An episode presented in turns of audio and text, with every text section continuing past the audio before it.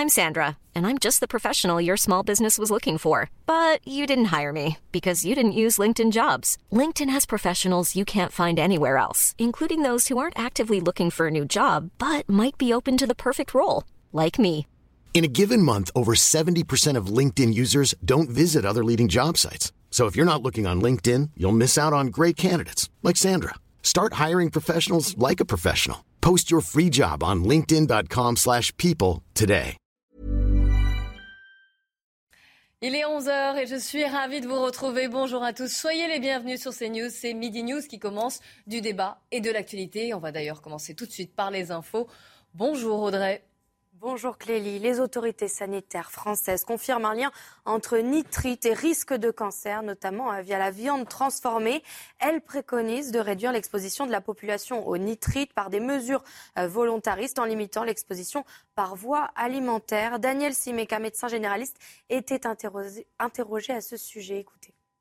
Tout ce qui est nitrite et nitrate a la propriété de se combiner surtout dans les viandes et surtout dans la charcuterie avec, euh, avec le fer, et, et de, de, fabriquer une substance qui est la nitrosamine, qui elle-même est extrêmement cancérigène. Voilà pourquoi les nitrites et les nitrates posent énormément de problèmes. Renault a vu ses ventes mondiales reculer de 16,5% au premier semestre, en cause notamment les pénuries de composants électroniques. Concernant les voitures hybrides et électriques, elles représentent 36% des ventes en Europe. Renault vise une gamme 100% électrique en 2030. Et puis J-2 avant le 14 juillet à Paris, la fête nationale rime, vous le savez, avec le traditionnel défilé militaire. Les dernières répétitions générales ont eu lieu ce matin. Marie Conan était sur place. Regardez. La pression est grande hein, à deux jours euh, du jour J pour les 6400 participants qui défileront sur la plus belle avenue du monde. L'objectif de ces dernières répétitions, c'est évidemment de former des blocs parfaits. L'exigence est très élevée, quel que soit le régiment, l'armée euh, de terre, l'armée euh, de l'air ou bien la marine nationale. La rigueur est la même. Les blocs doivent rester parfaits, en mouvement. c'est ça hein, le plus difficile. Il faut vérifier que tous les alignements sont bons, que tout le monde lève euh, correctement euh, le bras et tout ça, ça demande de l'entraînement. C'est d'autant plus difficile que pour beaucoup de militaires, ce sera le premier défilé du 14 juillet. C'est notamment le cas de l'ensemble du Bagad, cette formation musicale qui fait partie de la Marine nationale. Ils sont mis à l'honneur euh, cette année car ils fêtent leurs 70 ans et donc c'est eux hein, qui ouvriront le défilé. Et voilà pour l'essentiel. Clélie, la suite avec vous pour Midi News. Merci. Je vous rappelle qu'il y aura une édition spéciale. Le défilé il sera à suivre évidemment sur CNews. Ce sera à partir de 9h. Bienvenue dans Midi News. Je vous présente mes invités. J'ai le plaisir d'accueillir Raphaël Steinville. Bonjour. Bonjour. Vous êtes rédacteur en chef politique à Valeurs Actuelles. À vos côtés, Denis Deschamps, conférencier en géopolitique, éditeur du 24 heures sur la planète. Bonjour. Bienvenue également à Jonathan Sixou, journaliste au magazine Causeur, qui euh, vient de sortir d'ailleurs. demain. À demain, avec une une qui est pas très estivale. Qui n'est pas estivale, mais qui est malheureusement d'actualité. Silence on égorge ces meurtres islamistes dont on ne parle pas. Gros dossier. Et puis, j'ai le plaisir d'accueillir Georges Fenech, consultant CNews. Bonjour, soyez le bienvenu. Au sommaire de cette émission, on reviendra évidemment sur les dossiers Uber, les Uber Files. Emmanuel Macron devra-t-il rendre des comptes? Est-ce qu'il faut lancer une commission d'enquête parlementaire? L'opposition la réclame, cette commission. Y a-t-il eu des contreparties? Ça fait aussi partie des questions qui sont soulevées par cette grande enquête journalistique. Nous reviendrons aussi sur ces policiers qui ont été agressés. C'était à Aix-en-Provence. Et puis, cette question, s'il faut-il réintégrer les soignants non vaccinés? On en parle forcément, on dit que les, hôpitaux sont sous tension. Pourtant, un bon nombre de personnels soignants n'a pas été réintégré parce qu'ils n'étaient pas vaccinés. Ça fait partie des débats du jour. Et on va commencer par la politique avec cette motion de censure qui avait été posée euh, hier par le groupe, l'ensemble, on va dire, de la gauche. Seulement 146 votes pour. Donc cette motion de censure, comme annoncé, hein, comme prévu, a été rejetée euh, par, euh, par l'hémicycle. Elle n'a pas fait totalement le, plein des voix des insoumis. Hein. Je vous rappelle que c'est 151. Il y en a 6, 6 socialistes qui ont fait défection. Et en revanche, il y a Nicolas Dupont-Aignan qui a voté cette motion de, de, censure. On va en débattre forcément, mais on fait le point avant cela avec Mathilde Ibanez. La majorité requise n'étant pas atteinte, la motion de censure n'est pas adoptée. C'est sans surprise que la motion de censure a été rejetée.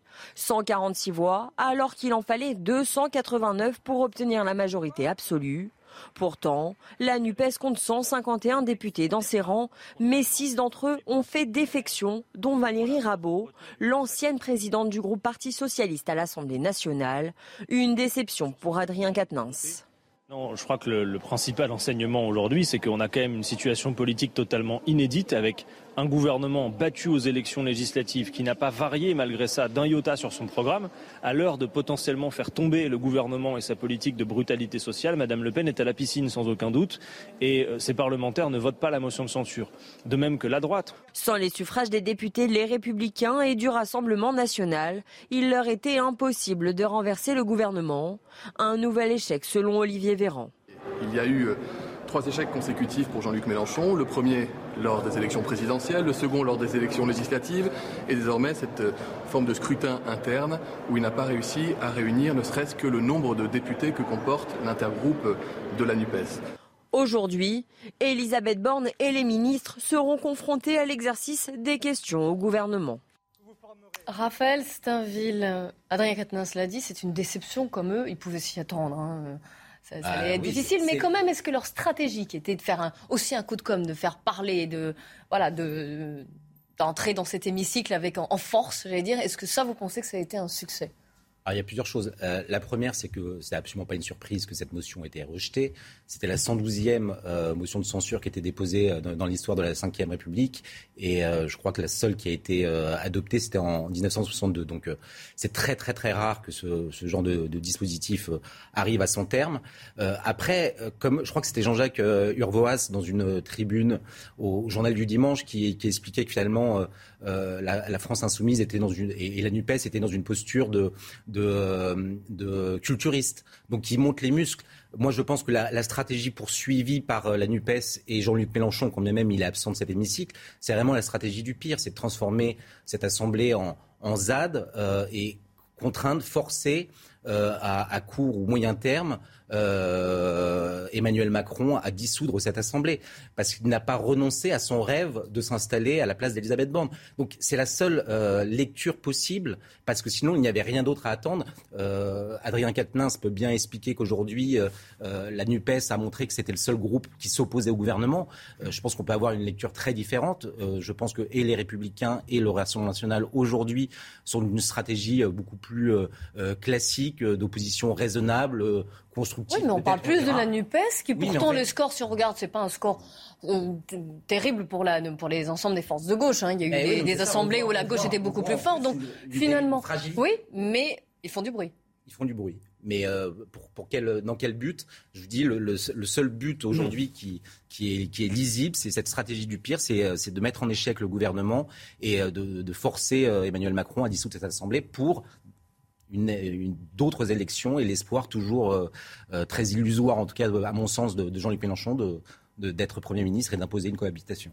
Jonathan Sixou, je pense que vous allez être d'accord, enfin vous êtes d'accord avec ce qu'a dit. Raphaël euh, Steinville, mais il y a autre chose que met en valeur cette motion de censure, c'est que six socialistes, dont Valérie Rabault d'ailleurs, hein, euh, non- ne l'ont pas voté. Est-ce que ça veut dire que ce groupe-là commence petit à petit à se fissurer Bah, entre justement les différentes forces qui composent la NUPES fissure dès le début. Euh, donc euh, c'est intéressant d'observer effectivement ce que, euh, ce que vous soulignez. Il y aura d'autres, votes, je pense, qui ne seront pas suivis au sein même de, la NUPES, qui montrent que, que ce sont des alliances parfois contre nature entre individus alités particulières. Ce que je voulais ajouter, c'était qu'il faut des partis d'opposition. C'est nécessaire l'opposition dans, dans notre démocratie, mais une opposition, elle doit être constructive. Et euh, l'opposition systématique, la, le- la LFI a déposé cette motion de censure avant même le discours de politique générale d'Elisabeth Borne. Donc c'était, c'est, une, une censure euh, de principe.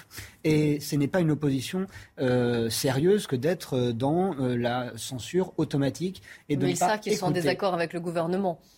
Ils sont en désaccord avec un gouvernement qu'ils, entre guillemets, ne connaissent pas, si on, on veut être, si on veut jouer un peu avec les mots. Mais, mais euh, ça, ça montre que la, LFI n'est pas du tout, depuis le début il le prouve, hein, euh, dans une logique démocratique. Et euh, je suis surpris que ce ne soit pas assez pointé, aussi bien par leurs confrères que par les médias en général. Georges Fenech, quelle est votre lecture, vous, de ce qui s'est passé hier, de cette motion de censure?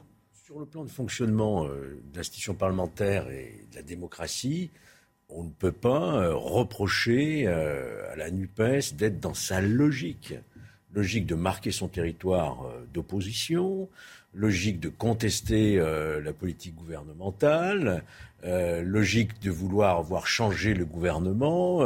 ils sont dans une logique que, à mon, sens, on ne peut pas critiquer sur le plan institutionnel.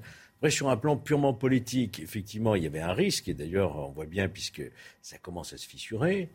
On savait très bien aussi, et les intéressés eux-mêmes savaient très bien qu'ils ne feraient pas tomber le gouvernement. Et n'oubliez pas que si une motion de censure est adoptée, et ça a été une seule fois effectivement en 1962 sous le général de Gaulle, ça entraîne quasi automatiquement la dissolution de, l'Assemblée nationale, puisqu'il faut à nouveau une majorité, former un gouvernement.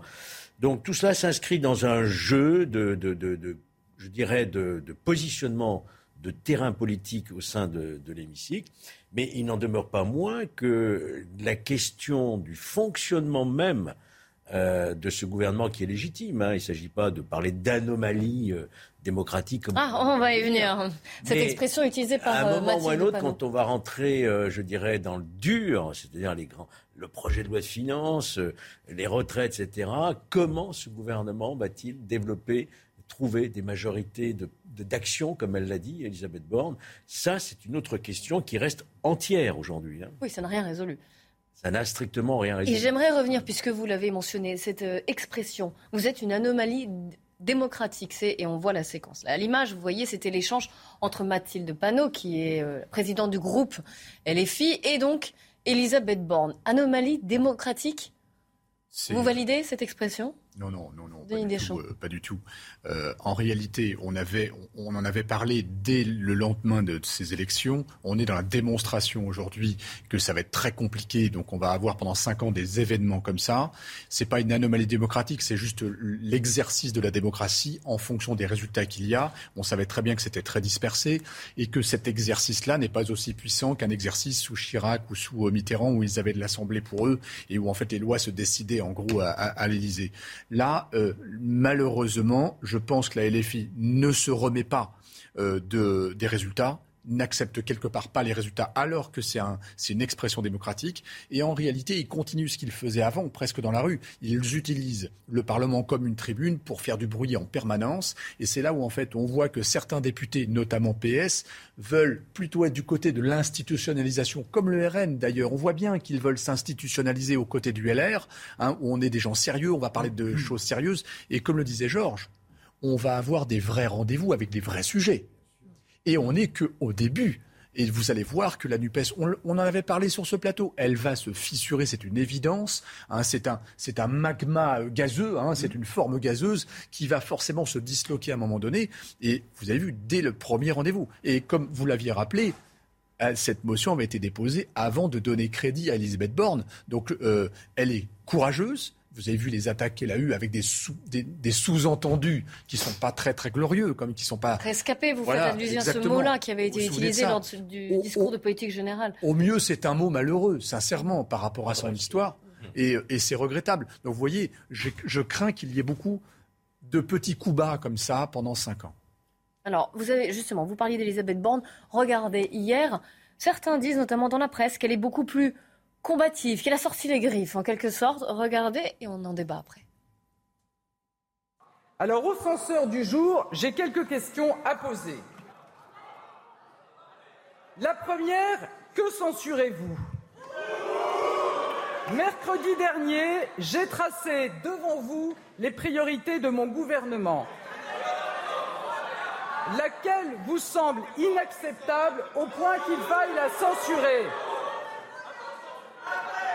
Le pouvoir d'achat, le plein emploi, la transition écologique, l'égalité des chances ou bien encore la souveraineté Elle se renforce, Elisabeth Borne Qu'est-ce que vous en pensez? Euh, Moi, j'ai l'impression que cette motion de censure est une formidable opportunité pour Elisabeth Borne de se légitimer euh, aux yeux de l'Assemblée. C'est totalement contre-productif de... la part de la NUPES. Oui, mais, mais en fait, même les, les, attaques, la manière dont elles finalement, elle s'impose, euh, euh, celle que l'on euh, présentait comme une techno très rigide. Euh, elle, elle, elle, donne le change, elle, elle n'hésite pas à monter au front. Et finalement, la même première ministre qui n'était pas en mesure de, de pouvoir profiter d'un vote de confiance. a par, par, ricochet, grâce à cette motion de censure, finalement, un, un, vote de confiance en creux.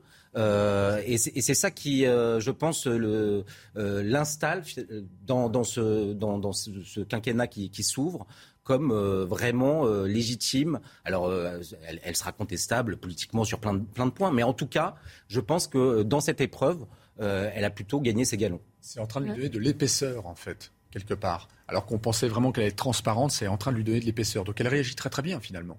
Mais quiconque euh, essuierait de, de, de, de, telles outrances, de, des attaques euh, aussi euh, ridicules, aussi grasses, aussi grosses à tous les sens du terme, ne peut qu'en sortir grandi, me semble-t-il. Elle s'en sort très bien, elle parle très bien, elle a le, de bons réflexes de discours. Elle reste qu'elle garde son sang-froid, ce qui est assez admirable face à, face à, à, ses. Je pèse mes mots.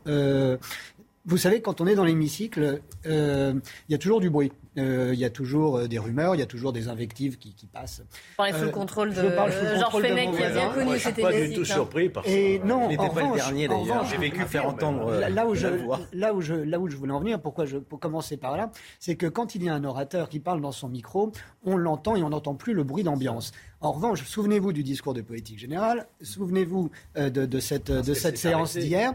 Il y a, on entendait comme si le micro était tendu vers ces gens-là qui, qui, qui gueulaient dans l'hémicycle et qui ne la laissait pas parler. Il y a eu ce, ce jour-là, je n'étais pas présent, mais à entendre avec une telle, euh, avec une telle clarté les cris venant euh, de. C'était peut-être voulu d'ailleurs. Bah, c'était clairement voulu, mais c'est un théâtre. Mais là, alors vous vous dites, au-delà. Vous vous dites que c'est un théâtre. Franck Réissier, lui, il parle de cirque. Écoutez-le. Oui, mais écoutez-le. C'est vrai qu'au lieu de parler euh, de, santé, notamment parce qu'il y a aussi le projet de loi sanitaire pour prolonger un certain nombre de dispositifs pour faire face à l'épidémie euh, Covid-19 et protéger nos compatriotes, eh bien, on, a eu assisté encore à un discours euh, pantalonnade de, la France insoumise, une sorte de cirque, au lieu de travailler sérieusement au sujet de nos compatriotes. cirque?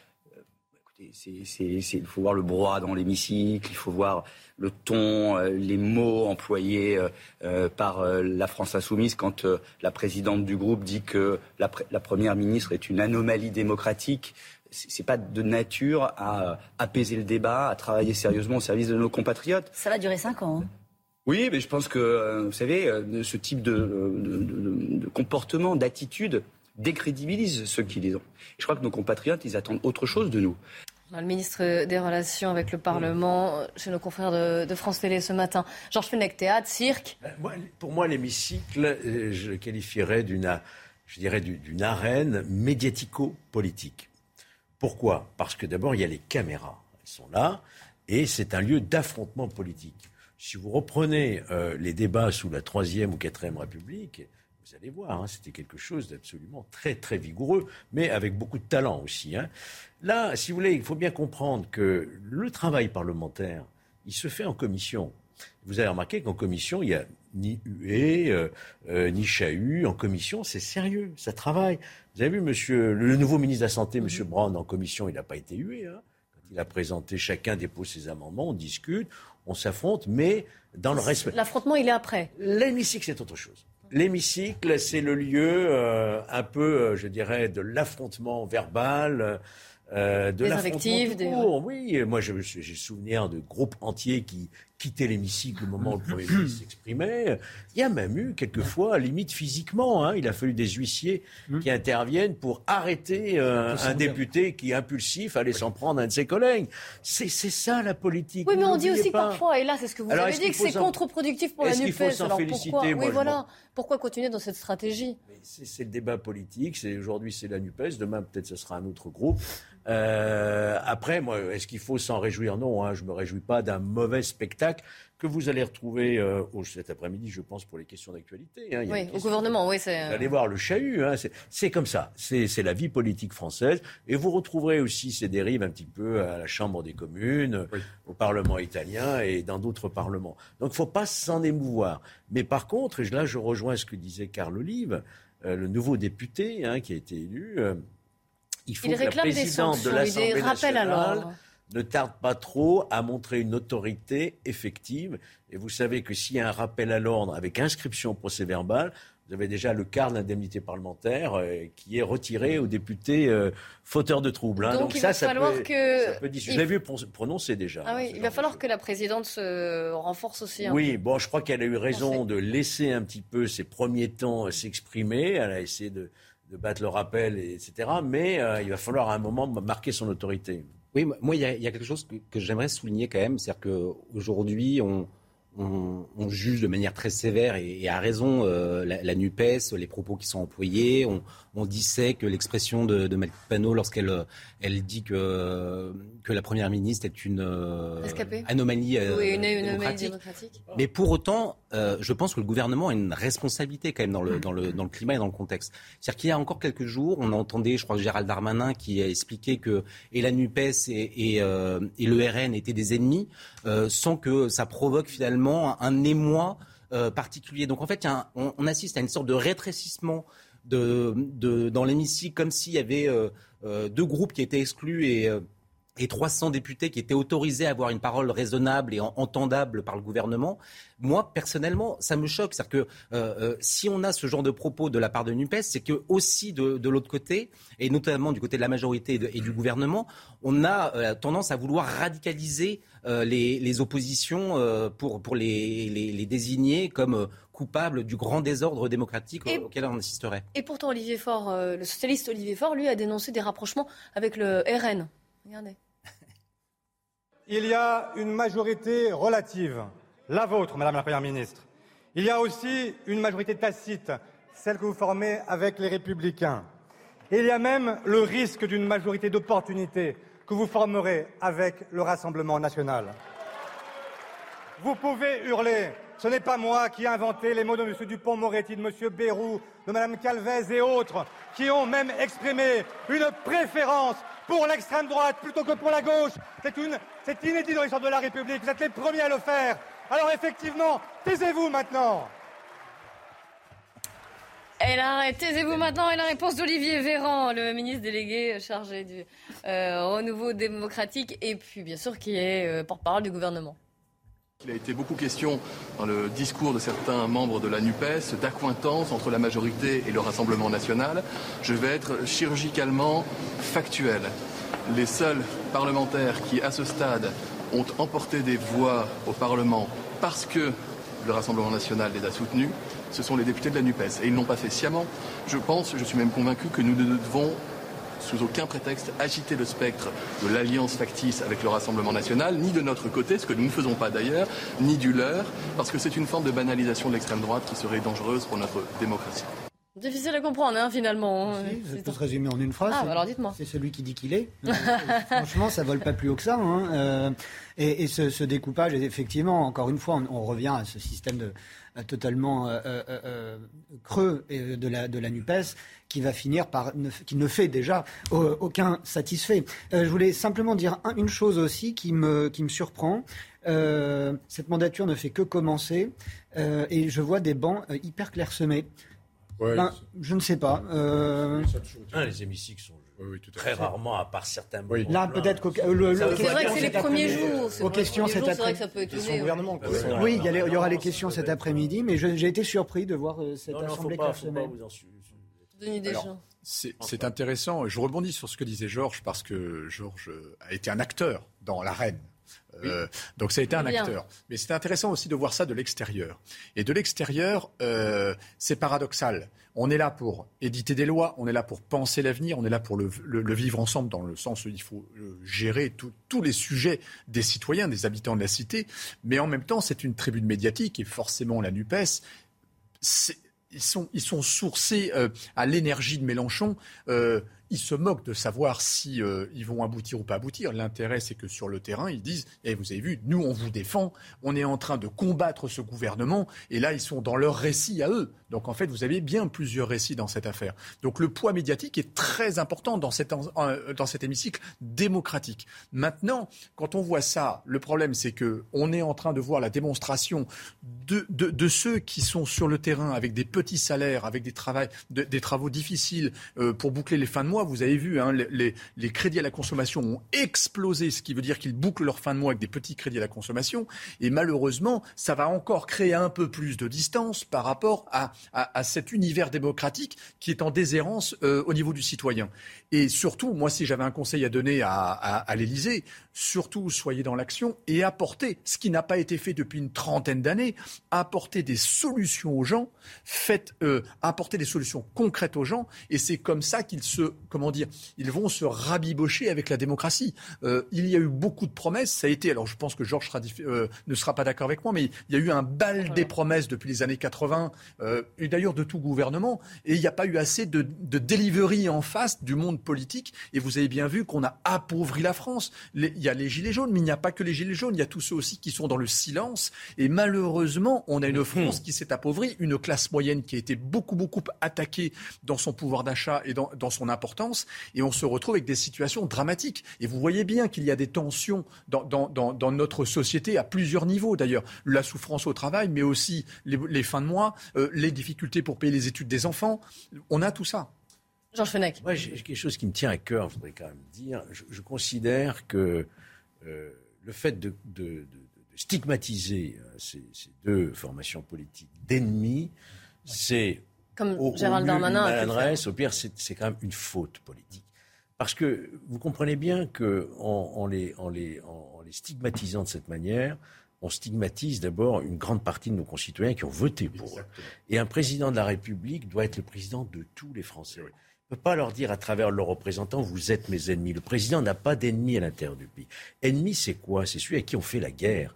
Moi, ce que je note hier, c'est que Sébastien Chenu, qui est donc l'ennemi du président, l'ennemi de Gérald Darmanin, il a présidé la séance. C'est une première, hein, j'attendais de voir, et tout s'est bien passé. Il a, il a, en tant que vice-président de l'Assemblée nationale, il sera amené à présider souvent des débats avec d'autres vice-présidents. Donc, il faut apprendre à vivre ensemble les adversaires politiques. Oui, l'adversaire politique, c'est noble. On combat les idées. On combat. Vous voyez, donc je pense que là, euh, avec le temps, ça va s'apaiser. Et on va apprendre à, considérer également ces deux formations comme faisant partie de l'arc républicain.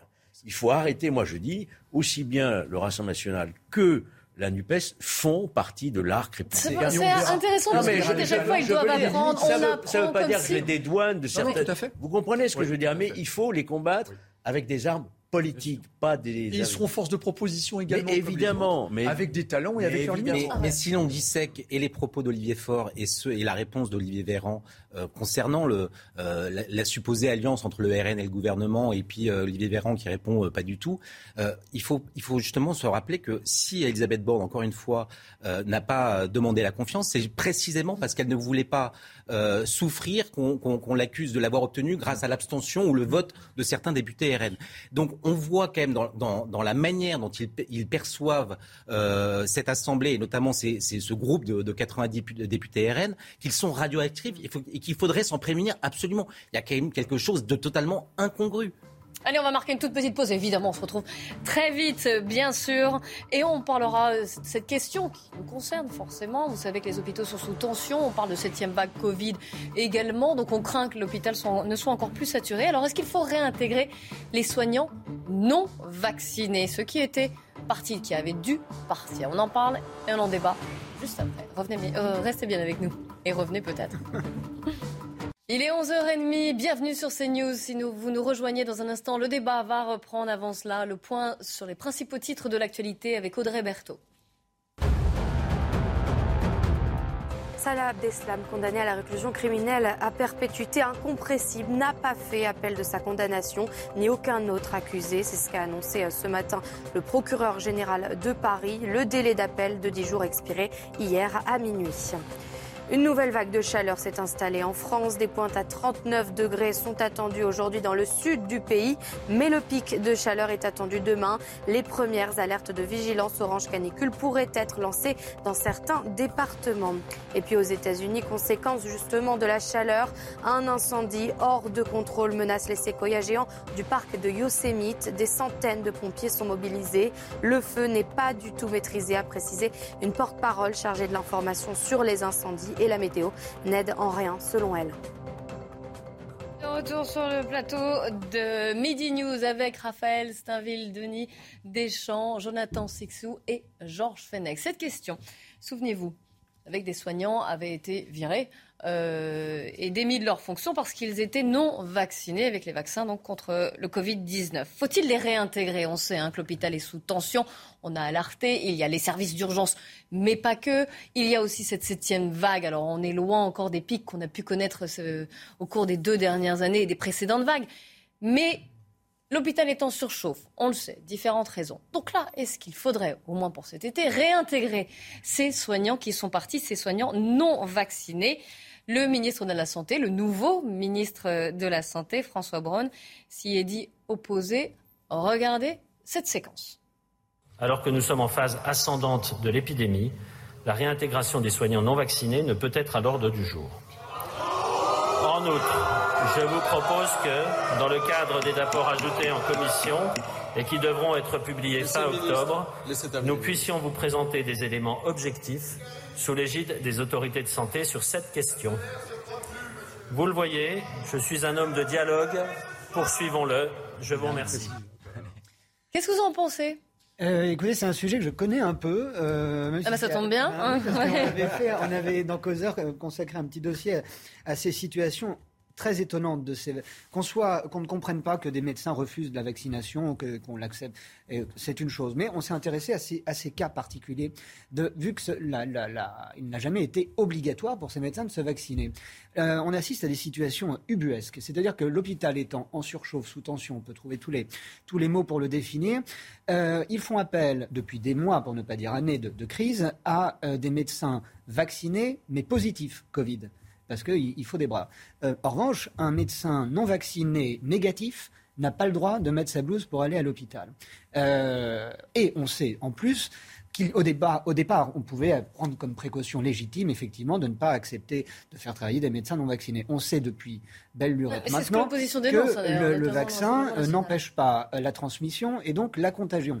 Euh, donc il y a là une chose assez aberrante. J'ajoute, et je laisse la parole, que dès lors que ce n'est pas obligatoire, l'État a trouvé et les, les instances, les institutions médicales, pardon, les hôpitaux en général, ont trouvé euh, des, quantités d'idées pour, je pèse mes mots, pourrir la vie de ces gens qui se retrouvent suspendus, donc sans salaire, euh, qui euh, sont Ça s'est fait ailleurs dans d'autres pays, notamment en Italie par exemple. Hein. La France n'est pas l'Italie concernant le, monde de l'hôpital, et d'avoir des médecins ou des infirmières, des sages-femmes qui, sont, qui, ont, euh, qui, qui, veulent travailler, qui ont, la, qui, qui, ont la vocation, qui veulent faire le bien et qui l'ont prouvé euh, dans les premières vagues de, de, Covid, de les voir aller pointer chez Amazon ou chez McDo, c'est assez scandaleux.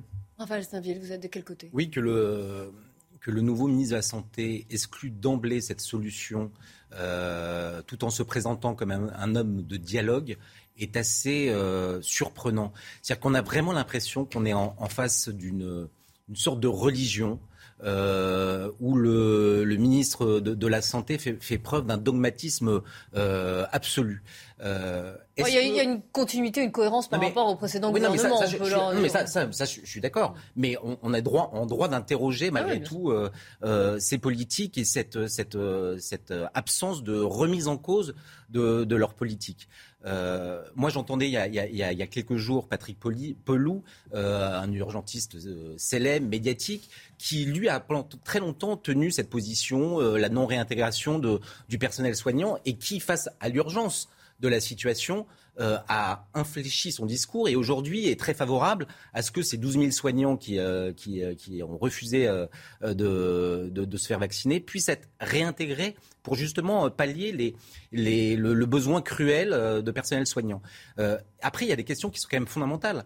Est-ce que le vaccin marche? Alors oui, partiellement. Est-ce qu'il empêche, ça a été dit, est-ce qu'il empêche la transmission? Non. Est-ce qu'il empêche de, de développer des formes graves Peut-être. Mais en tout cas, on, est en droit aujourd'hui, avec le recul, d'avoir un retour sur expérience. Est-ce que le vaccin, même le, vaccin tel qu'on l'avait au début, est encore efficace sur les nouvelles formes de, variants? On, voit vraisemblablement qu'il l'est beaucoup, beaucoup moins. La population générale a été massivement euh, euh, vaccinée et ça n'empêche pas euh, une recrudescence de, l'épidémie dans le, dans le pays. Donc l'espèce de politique et la croyance que le vaccin allait nous sauver euh, du Covid, visiblement, a échoué. Il ah, faut ça vivre évite les confinements quand même. Non, mais ça, c'est autre chose. C'est autre chose. Euh, c'est lié. Non, c'est-à-dire qu'en fait, euh, la maladie aujourd'hui est endémique. Elle s'est durablement installée dans, le pays. Il va falloir pour reprendre l'expression du, président il y a deux ans, vivre avec, mais vraiment vivre avec. C'est-à-dire que est-ce que la létalité du virus aujourd'hui doit nous obliger à prendre des mesures extrêmement restrictives? On voit que finalement, probablement pas. Mais et d'ailleurs, le, gouvernement, pour le coup, a infléchi sa manière de, de, de, réfléchir. Vis-à-vis des masques, par exemple. Exactement. Il y a, il y a Responsabilise les Français, c'est ça Exactement. Jean Fenech Moi, très honnêtement, je ne sais pas répondre à cette question. Je ne sais pas répondre à cette question. Sur le plan euh, sanitaire. Euh, ce que je sais par contre, c'est que les personnels soignants, hospitaliers, ont déjà l'obligation d'un certain nombre de vaccins. Vous dites qu'ils ne sont pas obligés. Concernant le, Covid Oui, mais concernant le Covid, il y a un règlement, enfin, il me semble quand même, une obligation qui a été décrétée. Euh, et qui n'est pas respectée par certains personnels. Mmh. Vous ne pouvez pas créer un déséquilibre au sein de l'hôpital entre ceux qui sont vaccinés, ceux qui ne le sont pas. Soit ça s'applique à tout le monde, soit non. Alors évidemment, on regrette cette situation parce que ce sont des gens de bonne foi. C'est bonne raison de refuser, euh, peut-être à tort, mais pour eux convaincus de, refuser ce vaccin. Mais euh, dans, le, même temps, on est dans l'hôpital, on est dans l'hôpital public. Euh, on ne choisit pas d'aller à l'hôpital. Hein. On y va et, quand on, doit être soigné. Et si on, on sait qu'on on a des personnels soignants qui eux-mêmes ne sont pas vaccinés, ça peut poser un problème. Je vous dis pas Moi, je serais pour une forme d'amnistie, je dirais, et de les réintégrer à condition qu'ils se vaccinent. mais, manifestement, en fait, que c'est, en fait, c'est, l'une des questions que pose un certain nombre de. Ça, c'est, là-dessus, je ne sais pas répondre. Là, là, je ne sais pas répondre. le ministre a annoncé qu'il va y avoir euh, des rapports. il va, on, va voir ce qu'il en est. On est pressé de les lire. Denis Deschamps, vous n'êtes pas encore exprimé sur le sujet. Alors, tout d'abord, moi, je trouve euh, moi, je suis un peu comme Georges, je suis un peu en dehors de, ces sujets. Je ne suis pas du monde de la, médecine, mais je trouve cette situation très navrante. J'ai connu les hôpitaux de l'intérieur. Je peux vous dire que l'ensemble du personnel est extraordinaire. Vraiment, vraiment extraordinaire. Ils ont un dévouement fantastique. Maintenant, concernant les vaccinés ou pas vaccinés, j'entends la position stricte, dure du gouvernement de rester sur sa ligne, de ne pas, se, pas se déjuger. Mais en même temps, aujourd'hui, on a beaucoup plus d'informations, on a un énorme retour d'expérience, et les, personnels qui ne sont pas vaccinés, petit un, ils prennent leurs responsabilités. Ça n'empêche pas leur talent. Deux, ils ne sont pas plus vecteurs de contamination que les autres. Ça n'engage que, quelque part. Vous l'aviez mentionné également, il y a des gens vaccinés qui ne développent pas la maladie ou qui peuvent la développer, mais qui sont porteurs et qui peuvent eux aussi la déployer. Donc, avec ce retour d'expérience que l'on a là, même si moi je ne suis pas spécialiste, mais j'entends tout, tout ça, je pense qu'on pourrait faire, enfin, les réintégrer, non seulement on a besoin d'eux, mais je pense en plus qu'ils ont très envie d'exercer leur métier et certainement pas de bosser au McDo.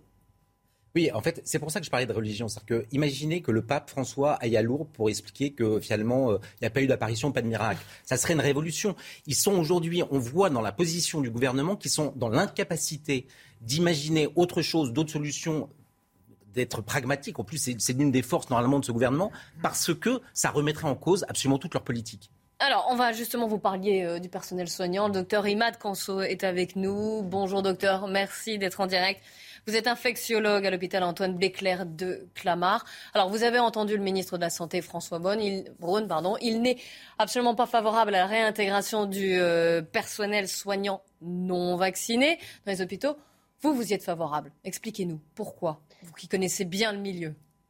Alors, euh, évidemment, je ne reviens pas sur la décision politique qui est ce qu'elle est, euh, et que essaye de tenir justement les règles que nous avions établies et que le ministère a établies euh, dès le départ.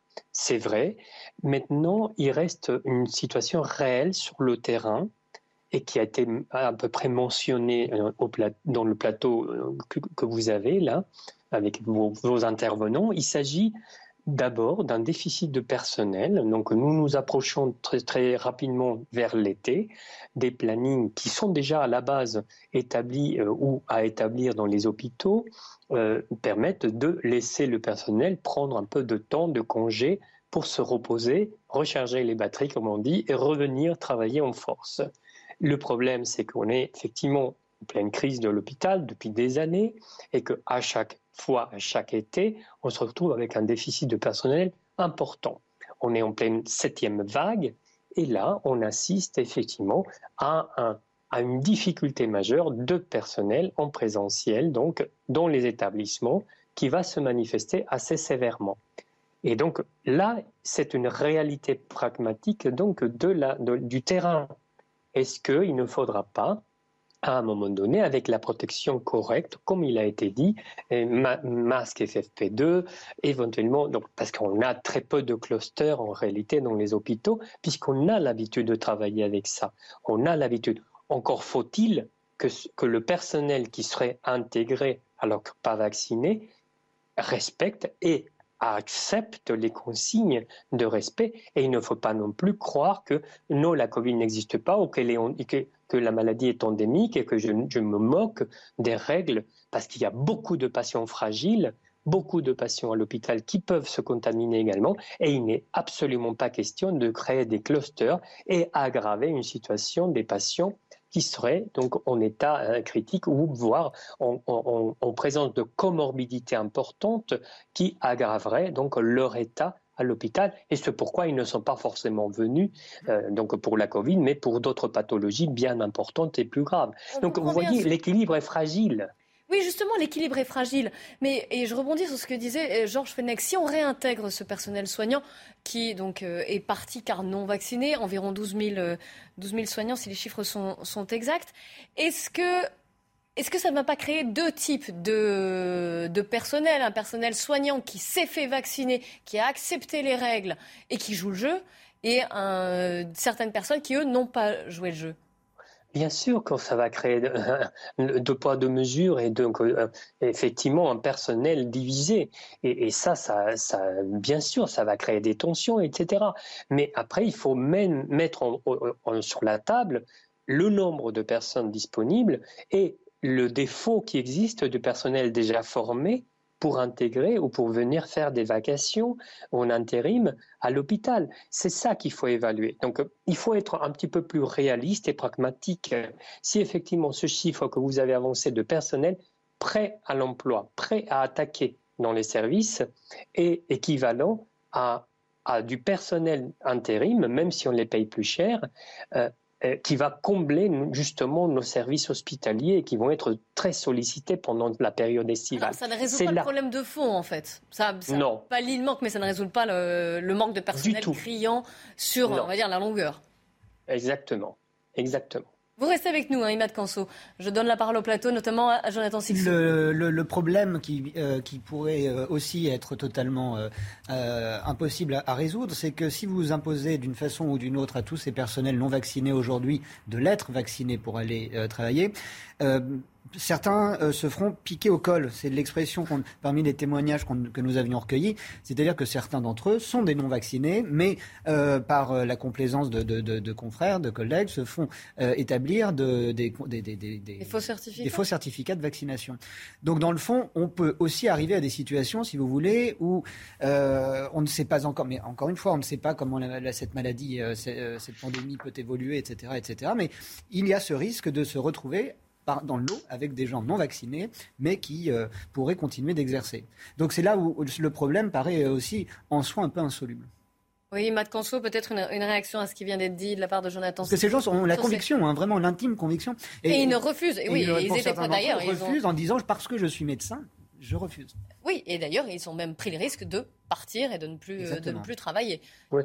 Oui, c'est un peu, en fait, ce que je disais aussi, c'est qu'il y a d'abord le, côté anti-vaccin qui est respectable, que chacun a le choix de, de, de, se faire inoculer un produit ou pas, mais il y a aussi l'attitude globale, un, peu cette fierté ou cet orgueil, je m'excuse d'utiliser ce mot, mais qui reste quand même un élément important. On ne m'impose pas, je ne crois pas que la Covid soit un danger, je suis pas vulnérable, et donc, j'ai cette puissance pour justement euh, euh, adopter cette attitude. Donc, attention, il y a des cas particuliers où c'est que le côté anti-vaccin, mais il y a aussi le côté euh, attention, je ne, je ne vais pas me contaminer, je préfère avoir l'infection naturelle, je ne vais pas forcément adopter toutes les mesures parce que je ne crois pas à cette pathologie euh, comme on l'a dépeinte. Donc c'est aussi cette attitude-là, et ça c'est très compliqué car c'est au cas par cas.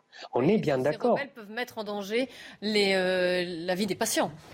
Oui, oui, mais par ailleurs, on a aujourd'hui des médecins qui sont vaccinés, qui euh, sont à l'hôpital et qui, parce que faute de, faute de personnel, sont contraints et forcés de continuer à travailler alors même qu'ils sont, euh, sont Covidés. Donc c'est là un peu le paradoxe. C'est-à-dire que euh, mais c'est vrai que c'est difficile à comprendre. Vous entendez les, les, les épidémiologistes et notamment Martin Blachier qui vous explique que malgré la, vaccination, on aura entre deux, deux, deux, à trois fois, deux fois par an probablement des formes de, de, de Covid on voit bien que la vaccination, c'est une réponse, mais elle n'est elle, pas satisfaisante absolument. Donc il faut prendre en compte d'autres alternatives. Et, euh, ne pas se priver de, ces médecins qui euh, ont reçu Imad comment on peut expliquer ça? Est-ce que ça vous est déjà arrivé de voir des médecins qui étaient positifs Covid et qui venaient quand même travailler? Alors attention, là-dessus, il faut aussi bien distinguer les choses. C'est pas parce qu'on est positif au Covid et qu'on a très peu de symptômes, voire pas du tout, qu'on ne peut pas travailler. Si on, respecte parfaitement les règles et qu'on a besoin de la, de la personne dans le service, on va pas contaminer les autres, on va faire attention et on va pouvoir travailler parce qu'on est en forme. Si le personnel n'est pas en forme, qu'il a une forme légère à modérée, il va, il va être en congé, comme tout personnel qui ne se sent pas bien et qu'il ne peut pas travailler. Donc il y a deux éléments différents. Il y a d'abord la peur de contaminer. Si on respecte les règles, si on applique les, toutes les mesures, il y a très peu de risques. Ça a été vu et c'est rodé. Le problème, c'est est-ce que la personne est apte à travailler parce qu'elle est en forme ou elle ne l'est pas parce qu'elle n'est pas en forme? Dans ce cas-là, ça suit le cas de tout le monde et tous les patients qui, n'étant pas en forme, ont un arrêt de travail. Donc il ne faut pas mélanger tout ça. Ce n'est pas parce que je suis, je, suis, positif au Covid que je ne peux pas travailler. Je suis en forme, je peux le faire. Donc ça, c'est un autre élément. Ça peut paraître difficile à, comprendre. Georges Fenech. Oui, là, je, m'inscris en, en, total désaccord. Pardon, hein, je ne suis pas médecin, mais euh, je pense que. Vous, vous n'aimeriez pas arriver à l'hôpital et être soigné par quelqu'un qui est positif Covid, c'est ça? Avec ça, avec les microbes et les virus dans les hôpitaux. Les affaires nosocomiales, on sait mm. ce que c'est. Mm. Certains médecins ont l'honnêteté de dire que presque un malade sur deux meurt de ce qu'il contracte à l'hôpital. Et quand j'entends dire d'un médecin que on peut faire entrer euh, des contaminés Covid positifs parce qu'ils sont en forme. Je peux pas. Parce qu'ils respectent les règles. Hein. Enfin, je me fais porte-parole d'Imad Kanso qui va reprendre la parole, mais. On ne peut pas faire rentrer. Mais je crois que vous êtes nombreux à ne pas l'entendre. Non, non, mais déjà, je comprends que ça puisse vous choquer, mais ah c'est la réalité. Moi, ça me choque. Mais beaucoup de Français sont, sont choqués par ça. Je pense qu'on ne plaisante pas avec ça. Il y a une obligation de résultat. Oui, mais vous faites, on fait un parallèle avec ce qui se passe, par exemple, sur le Tour de France, où vous voyez que les coureurs qui sont testés. Eh ben, ils sont retirés. Non, pas du tout. C'est pas comme ça que ça se passe. C'est en fonction de la charge virale euh, relevé sur le, sur le test PCR, qu'on écarte ou non les, les, les coureurs. C'est-à-dire qu'on a, on a une connaissance je pense aujourd'hui suffisamment aiguë de la maladie. Mais non, mais c'est la même, c'est la même chose, c'est-à-dire qu'en fait, bah, c'est-à-dire que vous, soit vous créez un cluster sur le Tour de France, des, parce voilà, que des gens qui sont fragiles, qui viennent là pour une maladie, et soit c'est, c'est la même chose pour un médecin qui, euh, qui, a, qui, présente quelques symptômes, mais qui n'est pas malade, qui est encore en forme, mm. et qui, s'il, s'il, a, s'il pratique, s'il a son masque FFP2 et qui, euh, qu'il respecte un certain nombre de, de règles d'usage. Est-ce qu'il va euh, prévenir son patient? est-ce que bah, le, demandez à Imad Conso qui va nous... médecin qui a le Covid, qui est porteur du Covid, on va demander, il doit, procéder à un acte médical même s'il a son masque FFP2. Est-ce qu'il doit prévenir le patient Quand vous avez un rhume, est-ce que vous le dites à, ah, non, la personne à la qui Docteur Canso. la main Docteur Canso. Bon, je suis, je pense qu'on peut prévenir le patient, ça serait parfaitement légal et logique. Et donc, oui, pourquoi pas. il ne faut pas confondre toutes les maladies nosocomiales. Il ne faut pas se contredire en disant, bon, bah, on, laisse travailler, on passe en, endémie, en, situation d'endémie, on va vivre avec. Et, et, pour le coup, on va se contredire en disant, bon, bah, on est à l'écart parce qu'on a un Covid qu'on va transmettre. Ce n'est pas exactement la même chose. Toutes les maladies nosocomiales ne sont pas pareilles. Et attention, je comprends très bien votre crainte et, les craintes de beaucoup de Français.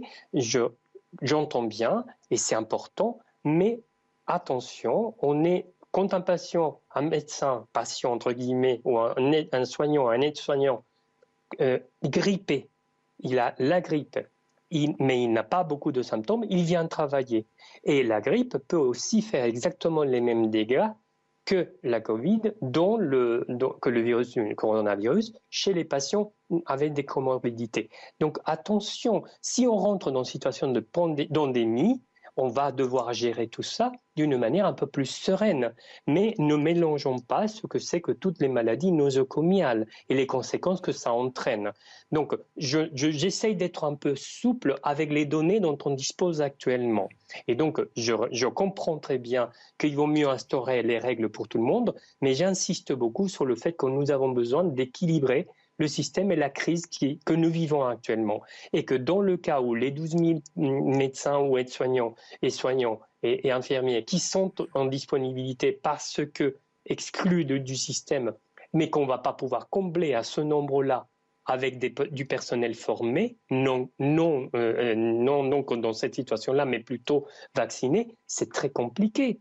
Donc, restons quand même avec la souplesse qui permet la connaissance que nous avons de, l'infection et la manière dont on passe petit à petit au stade d'endémie. On va pouvoir gérer cette pandémie comme on gère la grippe et d'autres pathologies qui s'ajoutent chaque fois de manière saisonnière. On a posé la question hein, d'ailleurs dans la rue, savoir est-ce que vous étiez pour ou contre le retour des soignants non vaccinés. Écoutez vos réponses. C'est dangereux pour, euh, pour les, personnes qui sont hospitalisées, non. C'est simple que ça. Donc euh, c'est une question de sécurité sanitaire.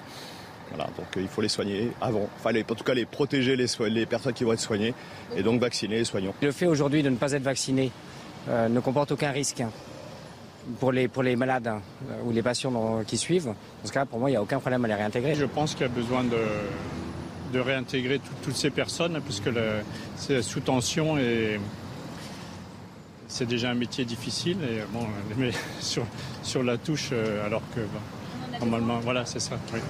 Je pense que là, c'est devenu indispensable.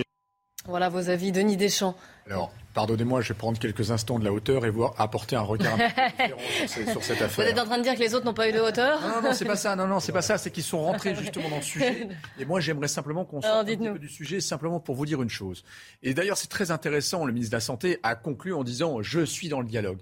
En réalité, moi, je, je lis cette séquence d'une manière très simple. C'est une diversion du gouvernement en focalisant l'attention, et on est en plein dedans d'ailleurs, en focalisant l'attention sur un point très particulier du sujet, et ça masque l'énorme sujet, le malaise dans l'hôpital, avec, tout, avec un immense ségur qu'il faudrait faire dans, dans, ce milieu-là, des investissements très lourds, la meilleure ah, l'a rappelé en disant, voilà, voilà. mais attendez, il n'y a pas que ça, parce que là on parle de l'hôpital, donc en fait on esquive le sujet, parce que comme il va être en tension cet été, bah, on va montrer du doigt ces gens-là et on ne va pas montrer du doigt le manque de moyens de l'hôpital. Mais en parallèle de ça, c'est la même chose à l'éducation nationale. La situation est mm. catastrophique. C'est la même chose dans l'armée. Il leur manque plus de 100 à 150 milliards pour avoir une armée à peu près au niveau. C'est ce que font les Allemands. Donc vous voyez, il y a des gros sujets sur la table et en fait, des diversions politiques comme ça, il y en a assez régulièrement et là on en a une. Alors la parole en quelques secondes, il reste 30 secondes à Imad Kanso pour conclure ce débat. Oui, donc en fait, il faut qu'on reste lucide, que la situation évolue, que nous avons des connaissances et que nous pouvons euh, traiter nos patients avec prudence, avec toutes les mesures nécessaires, et que si on, a, on est porteur d'une infection de ce type, on est capable de se protéger, de protéger nos patients. Tout dépendra de comment ça va évoluer, l'attention à l'hôpital. Je pense qu'il faut rester ouvert à la discussion et ne pas rester retranché sur des dogmes qui ne vont pas nous faire avancer à cette période difficile. Merci beaucoup, docteur, d'avoir été euh, en liaison avec nous sur ce sujet. On va marquer euh, une courte pause et puis on revient au sommaire de Midi News dans la demi-heure qui suit. Eh bien, on reviendra sur le procès des attentats du 13 novembre. En plus, on a la chance d'avoir Georges Fenech avec nous qui connaît particulièrement le dossier. Vous avez vu, il n'y aura pas d'appel, donc pas de second procès, un procès. Tant mieux. Tant mieux, on en parle. Et puis on parlera également de ce geste de Vinci Autoroute. Si vous allez prendre l'autoroute euh, cet été, peut-être que vous serez concerné par cette petite baisse. On en débat juste après le journal. Restez bien avec nous sur CNews. Il est midi, bonjour à tous, bienvenue sur CNews. C'est le débat de Midi News, mais on fait un point sur les infos. Le journal vous est présenté par Audrey Berthaud. Manger de la charcuterie augmente le risque de certains cancers. Les autorités sanitaires françaises ont confirmé ce matin ce lien entre nitrite et cancer, notamment via la viande transformée. Les scientifiques recommandent donc de limiter leur consommation. On fait le point avec Sandra Chombo, Inès Alicane et Charles Pousseau. Historiquement, les charcutiers recourent aux composants nitrés pour allonger la durée de conservation des produits et prévenir le développement de bactéries pathogènes. Mais la couleur rosée des aliments n'est pas si anodine pour l'Agence nationale de sécurité sanitaire de l'alimentation. Alors les médecins mettent en garde. Tout ce qui est nitrite et nitrate a la propriété de se combiner surtout dans les viandes et surtout dans la charcuterie avec, euh, avec le fer, et, de, de, fabriquer une substance qui est la nitrosamine, qui elle-même est extrêmement cancérigène. Voilà pourquoi les nitrites et les nitrates posent énormément de problèmes. Du côté des entreprises de charcuterie traiteurs, le discours est tempéré. Il n'y aurait pas de raison de s'alarmer. Les teneurs qui sont définies au niveau réglementaire et que en plus nous, nous sommes, que nous avons abaissé volontairement de près de 40% au niveau français permettent de garantir que l'exposition aux nitrites euh, pour le consommateur ne présente aucun risque et que les, nitrites bah, peuvent être utilisés en toute sécurité. Après la remise du rapport par l'ANSES, le gouvernement choisira quelles mesures prendre pour limiter les risques cancérogènes des nitrites. La sécurité sociale va réduire son déficit à moins de 17 milliards d'euros cette année, une amélioration liée à la reprise vigoureuse de l'emploi en 2021, mais aussi à la flambée des prix qui poussent les salaires à la hausse.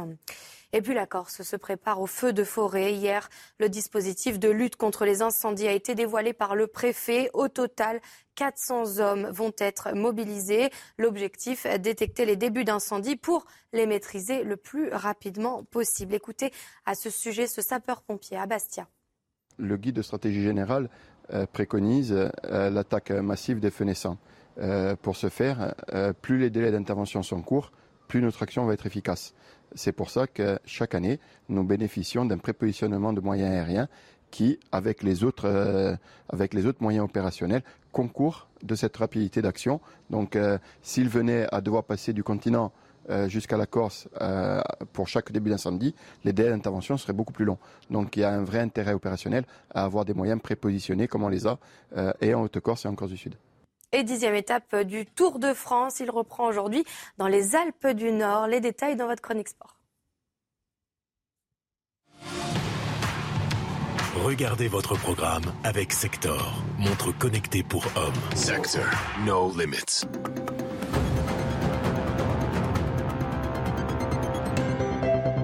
Sur les Alpes, on est aigle ou crétin, disait Victor Hugo comprenez, soit on vole, soit on se brûle les ailes. On connaît la difficulté du Tour de France, on connaît euh, les montagnes qui nous attendent et il euh, faut les aborder avec une certaine humilité. Le massif des Alpes et ses cols interminables sous les 40 degrés annoncés, c'est un rendez-vous de géants. Il y a la peur mais aussi l'impatience des grands leaders. Ils le savent tous, les Alpes riment avec révélateur ça donne envie et, j'ai déjà hâte d'être dans les Alpes. C'est mon massif préféré. Il m'a pas forcément toujours souri, mais j'ai énormément d'envie pour, pour les Alpes. C'est un territoire que, que je connais presque par cœur. But I think the next three days will definitely be a big, big uh, test, and we'll it'll either reconfirm what we're all thinking, or it might add a few more doubts. Um, but yeah, I think it's, it's just it will be an exciting, exciting next week. L'an dernier, Tadej Pogacar avait pris le maillot jaune dans les Alpes pour ne plus jamais le lâcher. Cette année, il l'a déjà avant le triptyque alpestre. S'il le garde, il ne sera plus très loin d'un troisième Tour de France de suite. Vous avez regardé votre programme avec Sector, montre connectée pour hommes. Sector, no limits. De retour sur le plateau de Midi News avec aujourd'hui Jonathan Sixou, Georges Fenech, Raphaël Stainville et Denis Deschamps. Et évidemment, on souhaite bon courage aux coureurs du Tour de France. Ça ne va pas être évident là aujourd'hui comme, euh, comme étape. Dans un instant, on parlera du geste de Vinci autoroute. Euh, une ristourne, mais on en débattra, vous allez voir. Ça peut peut-être vous intéresser, mais si si vous y avez droit. En tout cas, il y a évidemment des conditions pour cet été jusqu'au 15 septembre. Vous verrez le geste de Vinci Autoroute. Mais avant cela, ça y est, les dix jours sont partis, sont passés. Il n'y aura pas de second procès des attentats du 13 novembre. Bonjour Noémie Schulz de la rédaction de CNews, du service police-justice même de euh, CNews. Pas de second procès, c'est-à-dire qu'aucun des 20 accusés n'a interjeté appel. Absolument. Vous savez, il y avait dans cette affaire 14 euh, accusés présents euh, physiquement. Ils avaient 10 jours pour faire appel. Ce délai expirait hier soir à minuit parce qu'on parle de jours ouvrés. Donc le verdict avait été rendu euh, mercredi 29 juin, mais avec les, les week-ends, ce délai expirait hier soir à minuit. Et aucun des 14 accusés ne fait appel de ce verdict, pas plus que le parquet antiterroriste et le procureur général de Paris. Personne ne fait appel. Donc cela veut dire que le verdict rendu par la Cour d'assises spéciale de Paris est définitif et qu'il n'y aura pas de euh, procès euh, en appel. C'est une annonce qui, euh, qui peut surprendre. Hein. C'est vrai que certains s'attendaient à ce qu'il y ait un procès en appel. On sait qu'en septembre prochain va s'ouvrir le, procès en, appel de certains des accusés dans l'affaire des pour les, attentats de janvier 2015, le, les attentats de Charlie Hebdo et de, et de l'hypercachère et de Montrouge, au regard notamment des peines qui ont été prononcées il y a il y a deux semaines par la, la Cour de, Paris, avec la perpétuité incompressible pour Salah Abdeslam. On aurait pu imaginer euh, qu'il y ait un appel de sa part. Ça n'a pas été le cas. Alors justement, il y a eu un communiqué de la part de ses, avocats hein, sur ce cas Salah Abdeslam. Oui, un communiqué de, quelques lignes d'Olivia Ronen et Martin Vett, les deux avocats de, de Salah Abdeslam. On peut y lire hein, dans ce communiqué que pour des raisons qui sont propres à, Salah Abdeslam, eh bien, il a renoncé à cet appel. Cela ne signifie pas qu'il adhère au verdict, mais qu'il s'y résigne. Voilà ce qu'écrivent les deux conseils euh, de celui qui a été euh, condamné comme co-auteur des attaques euh, du 13 novembre 2015. Les avocats qui ajoutent qu'ils estiment que la peine est inacceptable. Hein, ils parlent de peine inacceptable, mais nous sommes liés par le choix de notre client.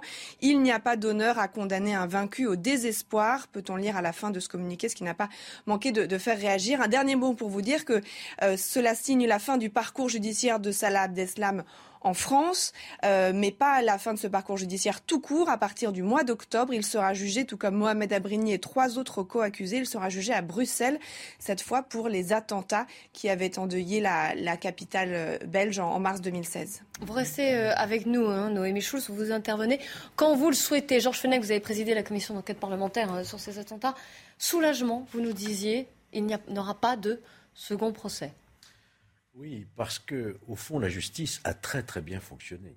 On a vraiment mis les moyens. Il y a eu un travail euh, considérable qui a été fait d'abord par les cinq juges d'instruction pendant cinq ans. Ensuite, il y a eu ce procès qu'on peut dire équitable. Chacun a eu son temps de parole au sens de la jurisprudence européenne. Euh, on a eu aussi des déclarations de Salah. Souvenez-vous, on se demandait si après ces cinq ans de mutisme quasiment total devant les juges d'instruction, il allait s'exprimer il s'est exprimé. Donc euh, la justice a pris son temps, neuf mois, voyez-vous. Donc je pense que ce verdict, finalement, il est accepté par tout le monde. On nous parle de résignation.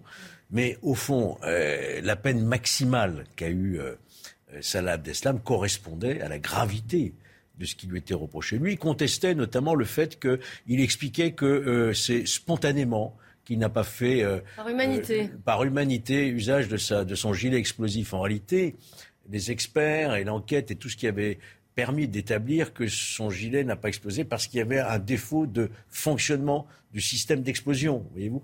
Donc je, crois que cette décision, euh, elle est bonne. Et puis en même temps, ça va permettre aussi aux victimes, aux parties civiles, de véritablement commencer une reconstruction. Tourner cette page-là, en tout Tourner cette page, mais qui va durer longtemps encore pour eux, mais c'est un, un, nouveau, un nouveau départ.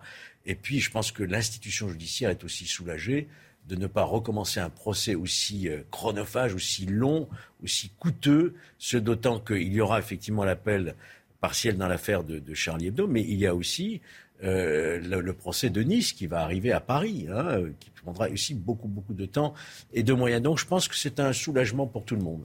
Un, mot peut-être, Noémie Schulz, sur les raisons plus spécifiquement de cette absence d'appel? Alors concernant Salah Abdeslam, le communiqué, on l'a dit, il est assez laconique. Euh, les avocats disent euh, des raisons qui lui sont propres, mais peut-être qu'on peut, euh, imaginer que Salah Abdeslam s'est dit qu'il n'obtiendrait pas, qu'il ne pouvait pas espérer obtenir une peine moins lourde de la part de la justice française. Il sait aussi qu'il va être jugé en Belgique. On a beaucoup parlé de ses conditions de détention en France. Hein. C'était le, détenu le plus surveillé de France, avec des, des caméras qui l'ont filmé pendant 6 ans, 24 heures sur 24. Ça a été largement évoqué par ses avocats euh, pendant leur plaidoirie, euh, ils ont pointé du doigt des, un traitement inhumain de, de Salah Abdeslam qui, euh, jusque dans son intimité, euh, le fait de, de, de se soulager, d'aller aux toilettes, était filmé par des, par des caméras vidéo.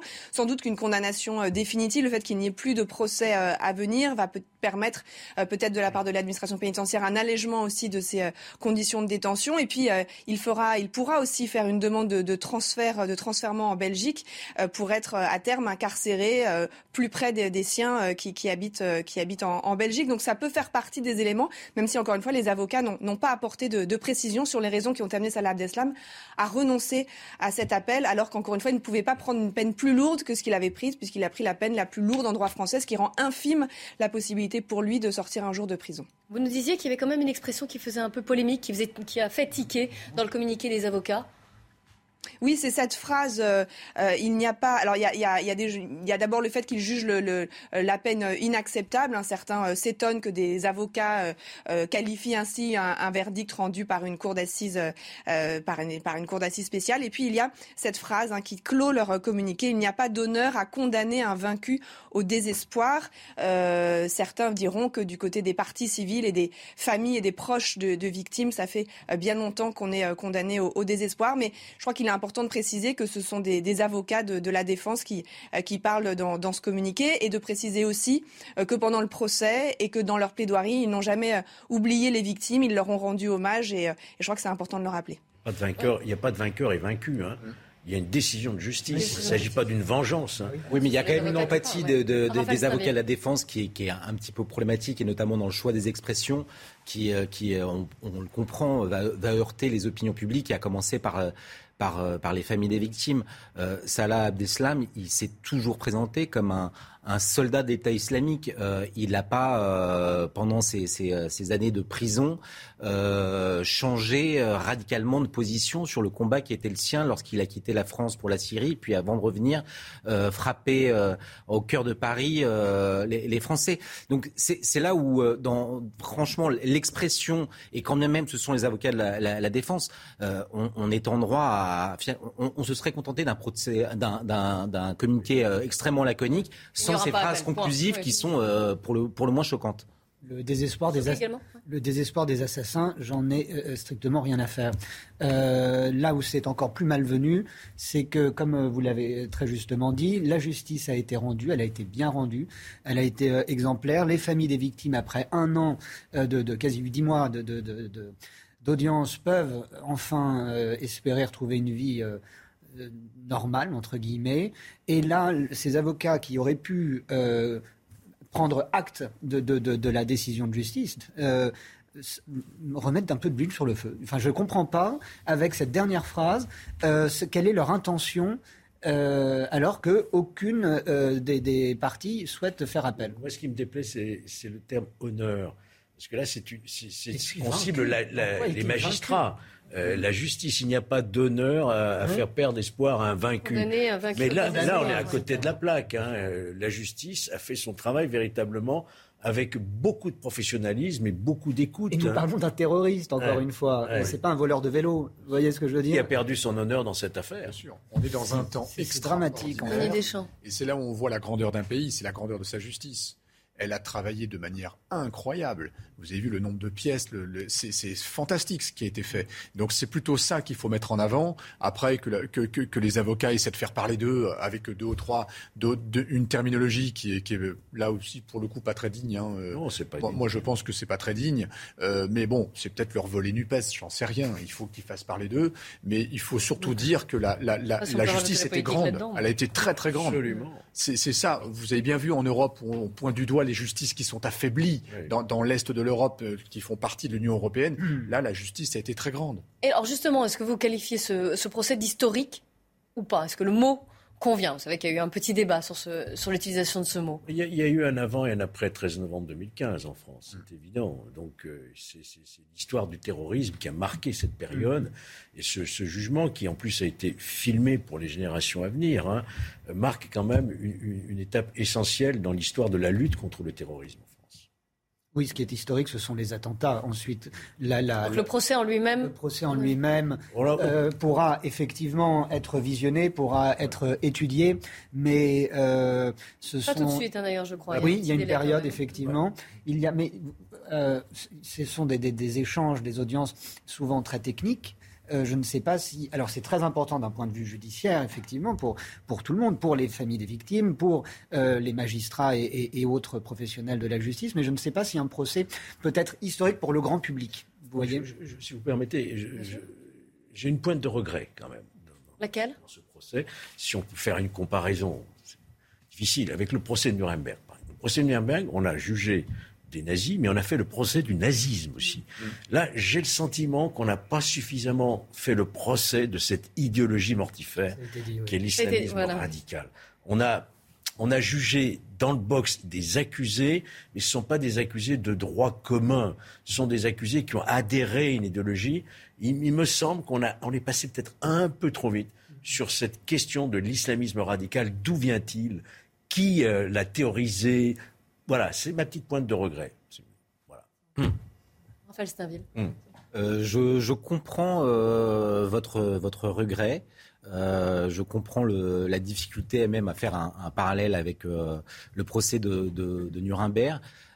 pour autant, je pense qu'il il y avait aussi peut-être une volonté de ne pas aller sur le terrain euh, de, de, l'idéologie euh, euh, politique parce que les Français sont très mal à l'aise finalement entre la distinction entre islamisme radical, islam tout court et tout ça. Et donc je pense qu'ils ont préféré, et peut-être à raison compte tenu du contexte, à, privilégier euh, juste une approche euh, purement euh, criminelle. Peut-être aussi parce que les, les, les, cerveaux, j'allais dire, aussi des attentats n'étaient pas dans le box ah, des hein. accusés. Bah oui, mais... mais quand est-ce qu'on pourra le faire, ce procès d'islamisme radical? Noémie Schultz, je crois que vous vouliez réagir justement sur deux points. Déjà sur le côté historique et puis sur, sur cette... voilà, est-ce qu'on a fait le procès ou non du terrorisme islamiste? Ah, on ne vous entend plus. Noémie, on va. Vous m'entendez? bon, ça y est, on vous entend. Euh, un procès historique, il l'est effectivement de par la durée. Hein, on l'a dit, il a duré, euh, il s'est étalé de septembre à, fin juin et ça a duré dix mois de par la, la, la, la, teneur des débats. On a eu ces six semaines euh, au cours desquelles les parties civiles, les cinq semaines en début d'année, puis une semaine à la fin, des dizaines et des dizaines de, de, victimes, de rescapés, de proches de disparus sont venus témoigner. Donc à cet égard, évidemment qu'on peut parler d'un procès historique et, et, en plus qu'il le restera puisque comme il n'y aura pas de nouveau procès des attentats du, du 13 novembre, ça, ça restera ce, euh, comme le seul et unique procès de, ces terribles attaques. Euh, je crois qu'il est important de rappeler, et c'est ce qu'a fait la Cour d'assises spéciale de Paris, euh, c'est qu'elle jugeait des hommes, elle jugeait les accusés, elle jugeait les hommes qui étaient dans le box, elle en jugeait aussi certains qui sont présumés morts ou en tout cas qui n'étaient pas présents, donc on a, qu'on a jugé malgré leur, absence dans le box, mais ce sont bien les faits commis par ces hommes-là euh, qui étaient au cœur des débats, et c'est le propre de la justice euh, pénale, euh, c'est de, juger les hommes pour les faits qu'ils ont commis, plus que pour l'idéologie, même s'il a été beaucoup question de, cette idéologie. Il y a d'ailleurs eu des, des chercheurs, des, des, gens qui ont travaillé, des experts qui sont venus parler de ça au cours des débats. Georges, ça va non, Pour moi, j'entends ce que dit Noémie. Hein les faits ne peuvent pas être détachés de ce qui les a motivés. Ce qui les a motivés, c'est une vision du monde qui est qui, aux antipodes de, de ce qu'est la nôtre. Et on a voulu détruire, au fond, un mode de vie, un mode de société occidentale, nos valeurs.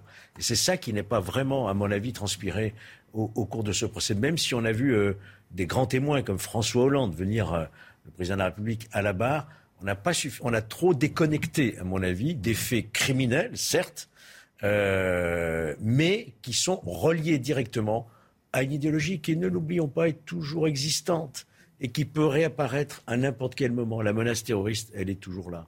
C'est voilà. Mais en même temps, c'est aussi un avertissement, ce procès et ces peines très lourdes pour tous ceux qui seraient tentés de faire un nouveau djihad. C'est amusant que vous évoquiez euh, hmm. le, témoignage de François Hollande parce que justement, lui a eu tant de difficultés à nommer l'ennemi.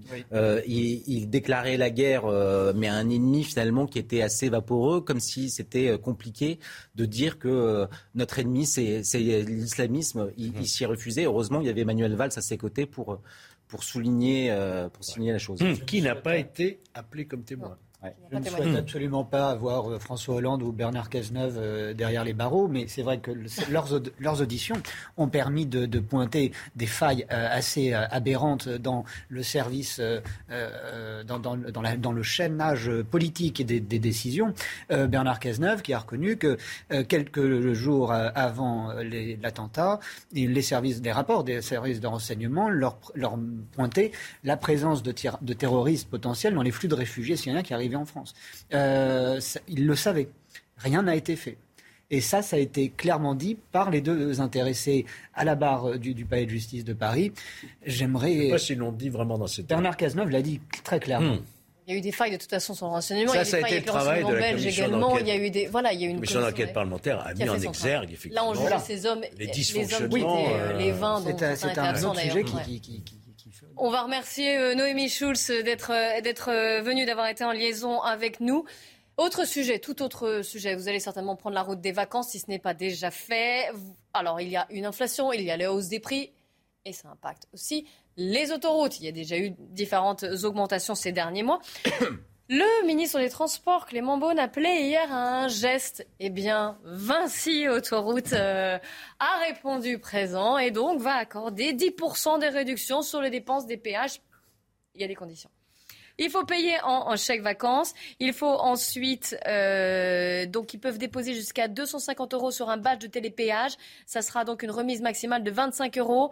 Ce sera effectif du 14 juillet au 15 septembre. Donc il y a quand même des toutes petites conditions. Il faut payer en chèque vacances, il faut s'inscrire, il faut recevoir un badge. Voilà, 10%. C'est un geste, on peut le saluer quand même. Euh, mais vous, vous pensez que Vinci Autoroute se moque du monde, c'est ça? Oui, bien entendu. Euh, en fait, ce sont des génies marketing, puisque les conditions sont tellement euh, Alors, il y a 4,5 millions de Français qui bénéficient des chèques vacances, hein, quand même. Tout à fait. Hein, Mais le problème, c'est que vous avez vu les conditions d'accès pour, pour se faire rembourser. C'est absolument grotesque. Donc, c'est là où, en fait, je pense que le ministre devrait euh, faire son rôle de ministre et leur dire euh, arrêtez de faire du marketing sur des sujets comme ça. Euh, effectivement, rembourser définitivement le, la chose. Là, le ministre doit intervenir, même peut-être suggérer aux autres compagnies d'autoroutes de faire Oui, qu'ils n'ont pas fait pour l'instant. Exactement. le faire, mais, mais, mais, en fait, Vinci, ils sont dans leur rôle. Ils ont une publicité gratuite en disant on va faire un geste mais les conditions sont tellement lourdes que personne va, euh, va, vouloir faire la démarche. Il faut payer en chèque vacances, il faut recevoir un badge. Ça a été dit, c'est restrictif. Euh, ça ne concerne ah qu'une population euh, donnée qui est accès. Et l'annonce est tellement tardive que la plupart des, des, des gens auront déjà utilisé leur leur chèque vacances pour euh, euh, payer des locations ou, d'autres. Donc euh, on, voit que c'est d'abord une, une, entreprise de, de, communication et que le Clément Beaune aurait tout intérêt à taper du poing sur la table et, et à demander des chèques beaucoup plus significatifs qui ne passent pas par des. vous pensez que c'est normal que là, les sociétés d'autoroute, quelles qu'elles soient, hein, fassent un geste, aident les Français? Elle, devrait le faire. Euh, après, euh, je ne sais pas dans le passé comment les choses se sont passées, mais il a fréquemment été le cas qu'il y ait des bras de fer entre euh, les patrons de, d'autoroutes, les exploitants d'autoroutes et l'État, justement pour contrôler les, prix qui, pouvaient avoir tendance à augmenter. L'État n'est pas toujours gagnant dans ce type d'échange. Après, on peut effectivement saluer le coup de com' exemplaire euh, de, Vinci. C'est vrai aussi que faire cette annonce un 12 juillet, ça paraît un peu surprenant. Georges Fenech sur ce dossier. Moi, je crois qu'il faut que l'État, le, gouvernement montre l'exemple. C'est-à-dire, alors? Je suis très très favorable à la proposition qui a été faite par les, républicains euh, descendre les taxes sur le prix du carburant. Ça, ça serait véritablement ah, la mesure, euh, puisque il est proposé le litre à 1,50 euro. Eh Et on nous dit c'est pas possible, ça va coûter trop cher. C'est-à-dire qu'il y aura un manque à gagner l'État. Ah Il faudrait peut-être que l'État revoie. L'État a provisionné 50 milliards d'euros de recettes fiscales qu'il n'avait pas anticipées. Euh, donc euh, l'État est gagnant avec l'inflation, l'État est gagnant avec euh, la TVA et il est gagnant avec, sur la TIPP. Donc pour vous, ce serait juste qu'il redonne un tout petit peu. C'est-à-dire que le système, tel qu'il a été conçu par, le, par, le, par le gouvernement pour rétrocéder du pouvoir d'achat aux Français, d'abord c'est quelques Français, les, les, plus pauvres, les classes moyennes sont les, les grandes oubliées. Une usine à gaz. Euh, et c'est une usine à gaz. C'est-à-dire que pourquoi finalement ne pas euh, en amont, euh, en, baissant, en baissant les taxes, faire en sorte que cet argent qui aujourd'hui euh, est un véritable trésor de, guerre pour Bercy ne soit pas redistribué et puis en plus euh, dans quelles conditions, mais profite à tout le monde. Alors certains disent aussi que euh, ce n'est pas exemplaire en termes de transition énergétique, qu'il faut aussi qu'on se batte sur ce point de vue-là et que d'inciter les gens à prendre la bas Mais je vous le dis, je vous donne les arguments. Vous en débattez, vous êtes d'accord ou non plus modestes et aux classes moyennes. Jonathan oui, mais c'est vrai que euh, ce sont de toute façon toujours les mêmes qui sont pénalisés, ce sont toujours les plus pauvres, les classes moyennes les plus fragiles. et euh, tout passe, le, le nœud, le, nœud du, problème, je pense, passe par le prix des carburants. Et euh, les prix du péage, c'est un serpent de mer, mais l'essence devient un vrai problème pour. Un luxe. Ça, ça, devient un produit de luxe alors que, alors que la majorité des, des, des personnes qui travaillent en France ont besoin de leur voiture. partir en vacances. Et, pour une famille qui doit prendre gouvernement, je pense qu'il a tout intérêt à ce que les gens aillent se reposer en vacances, justement, pour avoir une rentrée la plus calme possible. euh, J'en profite pour vous remercier tous les quatre euh, d'avoir participé à ce débat. Midi News continue, hein. rassurez-vous, on est ensemble jusqu'à 14h. Mais place à d'autres euh, d'autres invités. Et puis d'autres thèmes d'actualité. L'actualité reste riche hein, malgré les vacances. On parlera de ces policiers, ces cinq policiers qui ont été agressés. Ça s'est passé à Aix-en-Provence. On parlera également de, ces dossiers des Uber Files. Vous savez, cette grande enquête journalistique qui a, euh, a mis au point un deal secret, qui aurait mis au, clair un deal secret entre l'ancien ministre de l'économie et des finances, à savoir Emmanuel Macron, et la société Uber. Faut-il une commission d'enquête parlementaire comme le réclame l'opposition? Y a-t-il eu des, contreparties? Ça fait partie des questions qui sont soulevées par ce dossier Uber. Restez bien avec nous sur CNews. Bienvenue si vous nous rejoignez sur CNews. Il est midi et demi. On va reprendre le débat de Midi News et vous découvrirez notre plateau. Mais avant cela, un point sur les infos. C'est avec Audrey Berthaud. Elisabeth Borne a demandé à tous les ministres de se mobiliser pour faire face à la vague de chaleur qui débute en France. La chaleur a, atteint un, impact très rapide sur l'état de santé des populations, en particulier des personnes les plus vulnérables. L'ensemble des acteurs sur les territoires doivent être mobilisés, rappelle Matignon. Des pointes à 39 degrés sont en effet attendues aujourd'hui. L'euro atteint la parité avec le dollar, seuil qui n'avait pas été atteint depuis l'année de sa mise en circulation il y a 20 ans, en cause la crise économique et énergétique provoquée par la guerre en Ukraine. L'euro est 20% en dessous de sa moyenne. Et puis J-2 avant le 14 juillet à Paris, la fête nationale rime avec le traditionnel défilé militaire. Regardez euh, ces images des dernières répétitions. C'était ce matin à Bretigny-sur-Orge en Essonne. Hier a eu lieu la dernière répétition du défilé aérien dans le ciel de Paris. Merci beaucoup Audrey. Je vous rappelle que ce 14 juillet, ce défilé militaire sera à suivre en direct sur CNews et Europe 1 et ce sera à partir de 9h. Alors ne manquez pas notre édition spéciale. J'ai le plaisir d'accueillir Pierre Gentillet. Bonjour, vous êtes avocat. À vos côtés, Arthur de Vatrigan, cofondateur de l'Incorrect. Soyez le bienvenu. Sébastien Ligné, journaliste à Valeurs Actuelles, est également avec nous. Et Franck de Dieu, directeur adjoint de la rédaction de Marianne. Soyez tous les bienvenus. On va parler dans un instant de ces Uber Files qui mettent en cause Emmanuel Macron, qui était à l'époque euh, le ministre de l'économie et des finances, y a-t-il eu un deal secret entre la société Uber et Emmanuel Macron? On en parlera, ça fait polémique. L'opposition réclame une commission d'enquête parlementaire. Mais avant cela, ce qui s'est passé ce week-end, cinq policiers, cinq CRS ont été agressés à Aix-en-Provence. Ils n'étaient pas en service, ils étaient en boîte de nuit. Ils auraient été identifiés comme euh, policiers quand ils ont été agressés. Reportage à Aix-en-Provence par notre journaliste Stéphanie Rouquier. Dimanche, à 5 h du matin, cinq policiers qui n'étaient pas en service sortent de cette boîte de nuit en plein centre d'Aix-en-Provence. Quelques mètres plus loin, un groupe de 15 individus leur tombe dessus. Ils sont agressés euh, gratuitement, violemment, par une horde sauvage qui n'hésite pas à leur jeter des pavés quasiment à bout portant euh, au niveau du corps, au niveau du visage. On a la quasi-certitude, en tout cas aujourd'hui, que euh, les agresseurs savaient que ces, ces cinq hommes victimes étaient des policiers. Des policiers municipaux interviennent et interpellent deux individus. Les cinq policiers agressés présentent tous des fractures. Ils sont sortis de l'hôpital et retournent chez eux, à Chalon-sur-Saône, dans la journée. Ils étaient en mission dans la région pour quelques semaines. Évidemment, ça pose euh, la question est-ce qu'on peut euh, encore être en sécurité quand on est, policier? Ça inverse euh, quand même le, métier. Les policiers sont là pour notre sécurité ça semble plus être euh, vraiment le cas. Ce, sont eux qui se font agresser, Pierre Gentillet. Oui, ils se font agresser. Et puis surtout, moi, j'attends de voir l'épisode judiciaire.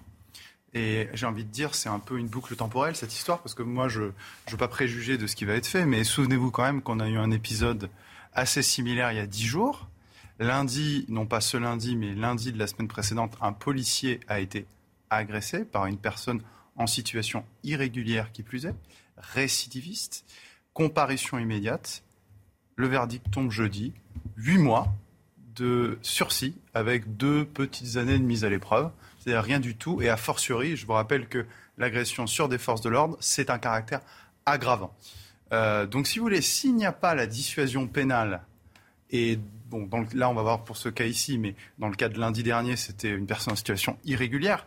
Euh, s'il n'y a pas la réponse pénale, mais j'ai envie de vous dire, ça ne sert à rien ça ne sert à rien. Si euh, les magistrats, si, on, si les magistrats, alors ensuite, vous dénoncez quoi Une sorte d'impunité? Ah oui, non, mais c'est une, une, évidence. Enfin, c'est de toute manière euh, là, euh, les affaires s'accumulent, s'accumulent, et c'est pas juste des faits divers. Enfin, je veux dire, on a énormément de soucis. Alors, certes, il y a une partie de la politisation peut-être de, des magistrats. On l'a vu notamment avec l'affaire du syndicat de la magistrature, mais il y a aussi surtout, et c'est quand même ça le principal, on a une capacité carcérale qui est au maximum. On a, je crois, mais enfin, bien plus de 100% euh, des, places de prison qui sont occupées. Donc évidemment, on favorise les mesures alternatives et évidemment, un, magistrat aura plus de difficultés à condamner euh, plus facilement à de la prison quand il sait derrière que de toute façon, cette personne ne va pas y aller, faute de place, etc., etc. Donc le sujet, il est là. Le sujet, c'est l'impunité parce que derrière, il n'y a pas la réponse pénale et carcérale. C'est ce que dénonce le commissaire de police Mathieu Vallée. Ils ont été fracassés. Ils vont dans une boîte de nuit, dimanche matin à 5 heures, ils sortent. Ils sont identifiés, reconnus comme étant policiers. Aujourd'hui, quand on est policier, on est une cible, on est une cible à abattre. Ce policier que vous avez euh, vu euh, sur vos images, il s'est fait fracasser à coups de pavé. Ils étaient à 15 dessus. On n'est plus sur des voyous, on n'est plus sur des euh, barbares, on est sur des criminels qui veulent tuer du policier. Et aujourd'hui, il y en a marre. Quand on est policier aujourd'hui, on peut plus aller au cinéma, on peut plus sortir en établissement de nuit, dans un restaurant, dès qu'on identifie. Puis imaginez, là, ils n'avaient pas leurs enfants et leurs conjointes ou leurs conjoints. Est-ce que c'est normal en France aujourd'hui? Il y a une exaspération des forces de l'ordre. Alors j'entends qu'il va y avoir des interviews, qu'il va y avoir encore des paroles d'amour pour les policiers, mais aujourd'hui on veut des actes. Il faut enfermer tous ceux qui fracassent, ceux qui portent l'uniforme. Voilà Mathieu Vallet qui annonce le laxisme, c'était hier soir euh, sur notre antenne au micro de Patrice Boisfer. Sébastien Ligné. Euh, on dit souvent que les, les d'ailleurs c'est vrai, on dit souvent que les policiers, euh, leur métier ne s'arrête pas euh, à la sortie du commissariat. C'est-à-dire mm. que c'est un métier à plein temps, on ne s'arrête jamais d'être policier et on représente toujours quelque chose. eux et leurs familles d'ailleurs, parce que les familles des policiers, on peut parler des femmes, on peut parler aussi des enfants. les enfants, quand, quand on apprend que les enfants sont, sont, ont, des parents qui sont policiers, parfois à l'école, au collège, au lycée, ils peuvent être maltraités, ils peuvent être harcelés. et donc les, les, policiers, de plus en plus, sont obligés de cacher leur identité. Les femmes sont obligées de cacher euh, euh, l'identité de leur mari pour vivre tranquillement. Donc déjà, ça c'est un souci. Les, policiers et notamment les syndicats, ça fait plusieurs années qu'ils essayent de, faire en sorte qu'il y ait une meilleure anonymisation des policiers. Pour l'instant, il n'y a pas de, il a pas de mesure forte. Euh, mais si vous voulez, au-delà de, ça, c'est-à-dire que évidemment que ça devient quotidien, évidemment qu'on s'habitue, évidemment que c'est problématique. Mais pourquoi ils continuent d'être agressés parce que, si vous voulez, euh, euh, les policiers aujourd'hui ne sont plus sacrés. C'est-à-dire que l'image du policier n'est plus sacrée. L'image du ils policier. Ils ne font plus peur. Enfin, le bleu pas qu'ils font plus peur, c'est qu'ils ne sont plus perçus comme intouchables. C'est-à-dire qu'avant, le policier représentait, il représente toujours d'ailleurs l'autorité, la République, euh, des valeurs qui aujourd'hui, chez une partie de la population, notamment des jeunes, est remise en cause. C'est-à-dire qu'aujourd'hui, quand on attaque un policier, on ne s'attaque pas juste à un homme ou une femme derrière l'uniforme. On s'attaque à tout ce qu'il y a derrière. C'est-à-dire euh, euh, la France aussi, d'une certaine manière, l'autorité, la République, etc. Et c'est ça qu'il faut protéger. Et donc, et donc je pense qu'il faut aussi mettre les sujets d'anonymisation des policiers et de leurs familles sur la table. Mm. C'est-à-dire qu'il y a aujourd'hui des policiers, on peut trouver ça normal. Dans un monde parfait, ils n'auraient pas à se cacher. Mais aujourd'hui, ils doivent le faire. Et je pense qu'il faut aider certains, surtout ceux qui travaillent dans des brigades euh, dites sensibles. Euh, je pense qu'il faut les aider à, à mieux protéger leur famille. Et aujourd'hui, c'est pas le cas. Arthur de Vatrigan. Il y a une violence qui est euh, généralisée, qui est libéralisée sur toutes les autorités. C'est les pompiers, c'est les policiers, c'est les professeurs, c'est tout ce qui représente un uniforme, une autorité aujourd'hui. Et comme vous le dites, l'avez dit, est désacralisé. Après, il y a plusieurs raisons. Il y a une, il y a une raison euh, évidemment qui est en politique, qui est idéologique. À partir du moment où on encourage la haine anti-flic, à partir du moment où des députés vont encore manifester avec le cirque Traoré, à partir du moment où on explique que la police tue, on encourage et on dés- désacralise ça. Il y a euh, une logique aussi idéologique par la justice, parce que lorsqu'on voit que le Max Weber définissait l'État comme le monopole de la violence légitime, aujourd'hui, à chaque fois, la violence légitime est remise en question euh, en permanence. Quand on voit à Grenoble que quelqu'un qui, qui, met, qui a une Kalachnikov et qui mis en joue un policier, la procédure fait que le policier qui riposte va garde à vue. Euh, c'est une sorte de, de délégitimation de la violence légitime de l'État. Euh, évidemment qu'il y a une impunité euh, judiciaire qui est due à un manque de moyens, mais aussi, encore une fois, à une idéologie. Euh, voilà, c'est un, c'est- problème qui est, qui est global, et, mais surtout, nous il faut pas oublier la responsabilité, encore une fois, des politiques qui sont en première ligne et qui sont les premiers à désacraliser, en tout cas à donner le tampon de l'État ou d'élus de la nation pour désacraliser la fonction de policier. Et, et j'en rajoute, parce que vous dites que juste titre que ce n'est pas la première fois, c'est certainement pas la, la dernière fois que ça avait un niveau de gravité tel que, regardez ce qu'on voit sur les murs d'Aulnay-sous-Bois, sur un mur de la cité des 3000. Ah ben non, on n'a pas les images, vous, le, vous ne le verrez pas. Mais vous imaginez, ce sont des menaces de mort, des graffitis qui s'en prennent évidemment à la police, pas seulement d'ailleurs, hein, qui s'en prennent euh, aussi au maire, à sa première adjointe qui était chargée de la, de la sécurité. Donc la cité des 3000, c'est évidemment un, un quartier dit sensible, comme on dit. Euh, et euh, voilà, c'est pas la première fois qu'on voit, ces, qu'on voit des menaces de mort à l'encontre des policiers, que ce soit dans des halls d'immeubles ou là dans un mur qui est, euh, qui est au vu de tout le monde et qui vise nommément quasiment, en tout cas pas forcément là, mais à d'autres, d'autres fois on l'a vu, nommément des, des policiers. Franck Oui. de Dieu. C'est- On a parlé de désacralisation, c'est exactement ça. hein. On le voit, désacralisation de toutes les fonctions, parce que les politiques ont leur responsabilité dans euh, le, le- le pourrissement de cette situation. Cet, cet événement, vous avez dit, on a une suite d'événements de ce, de ce genre-là. Juste un chiffre qui le rappelle, qui le rappelle. En 15 ans, les policiers blessés en mission, ce qui n'est pas le cas, si je crois savoir, euh, d'Aix-en-Provence. Non, non, pas du tout. Ils étaient, Voilà, ils n'étaient pas en mission. Mais je vous donne le chiffre en mission. En 15 ans, il a augmenté de 76%. Il y a 6760 policiers blessés ce qui, par an. Ça veut dire 18 par jour. C'est-à-dire que là, on s'arrête, on fait un point de 20 minutes sur euh, ce, phénomène-là, qui est un, fait divers, qui dit quelque chose de plus grand que lui-même. Nous sommes bien d'accord. Le problème, c'est que ça se passe 18 fois par jour, peut-être pas avec ce niveau de gravité, mais effectivement, c'est un rappel et je crois qu'il faut que la loi doit euh, prendre en considération euh, les bavures policières lorsqu'il y en a et je dirais les nommer et prendre des décisions pour sanctionner euh, ceux qui en sont les auteurs, mais il faut aussi reconnaître que ce métier-là, qui est non seulement désacralisé, sous-payé, est un métier qui expose de plus en plus à des risques et que cela nous oblige euh, médias, euh, politiques, euh, à prendre en considération le fait qu'on ne peut pas euh, aller au boulot avec euh, la gorge nouée du matin au soir. Mais alors, vous avez tous voilà, pointé du doigt la responsabilité des politiques. Il faut faire ça, il faut faire ceci, il faut que la justice soit moins laxiste, il faut qu'il y ait des vraies peines. Mais ça, on le sait donc depuis belle lurette, ça fait quelques temps qu'on voit, et vous l'avez rappelé, vous avez rappelé ces chiffres. Alors pourquoi ça n'est pas fait? Pourquoi est-ce que le gouvernement n'a pas pris en compte ces faits-là et pas durci la loi s'il le fallait C'est pas une histoire de loi, encore une fois, il faut appliquer la loi.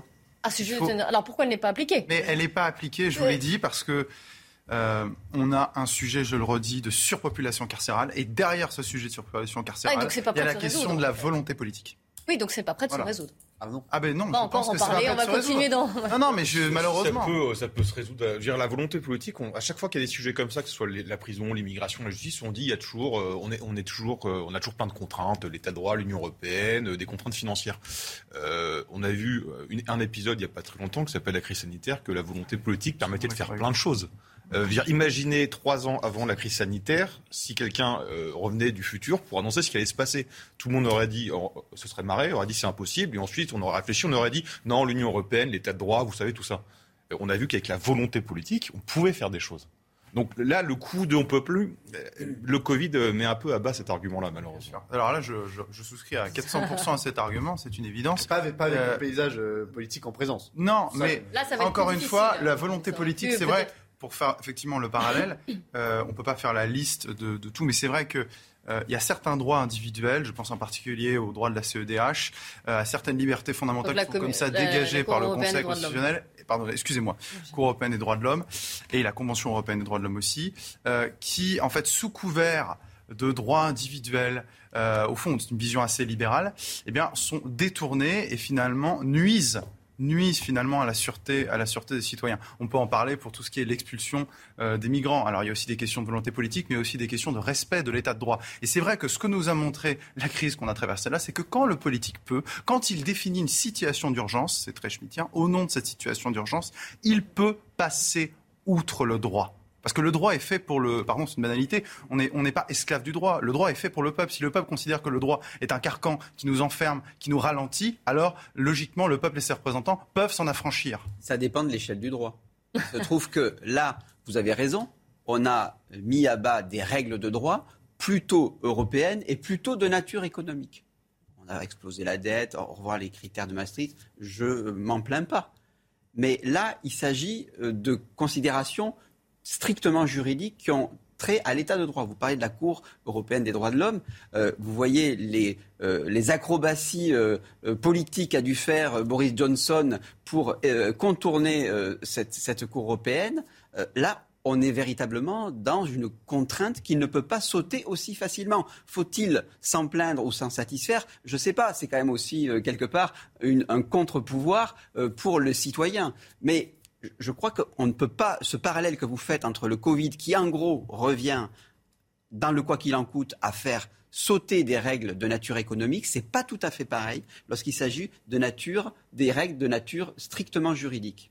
On a fait sauter euh, des, enfin, on a mis entre parenthèses des libertés fondamentales. C'est pour On ça que je parlais- sur des considérations économiques. C'est pour ça que En je parlais d'échelle. en Pensez à l'échelle nationale. Bien sûr, mais là, il ne s'agit pas d'échelle nationale. C'est pas une histoire d'échelle, c'est qui apprécie la proportionnalité de l'atteinte ici. Bah voilà, normalement ce sont les juges, c'est l'état de droit. Là, on a bien vu qu'au moment du Covid, bah, on pouvait faire à peu près ce qu'on voulait dès l'instant qu'on définissait cette situation, d'urgence. Donc c'est pas uniquement des questions de considération économique qui venaient s'opposer ici, c'est des libertés fondamentales et on a dit bah non, on le met entre parenthèses parce qu'il y a une situation d'urgence. L'état de l'insécurité aujourd'hui, c'est une situation d'urgence qui doit à un moment justifier Alors, je vous parlais de ces- des menaces de mort et des tags justement sur la, la cité des 3000 à Aulnay-sous-Bois. On va les voir. hein. Vous, euh, vous allez voir ces menaces de mort à l'encontre des, des policiers. Je passe également sur toutes les graphes. Oui, oui, euh, il y aurait beaucoup à dire. euh. Oui, mais vous savez, ça, ça on, l'a tous dit, on le répète. euh, le vrai drame là-dedans, c'est qu'on s'est habitué à ces, à ces tags, mais en fait, c'est quotidien depuis, depuis, depuis des années. Même les policiers qui passent devant, puisque les policiers sont amenés aussi à.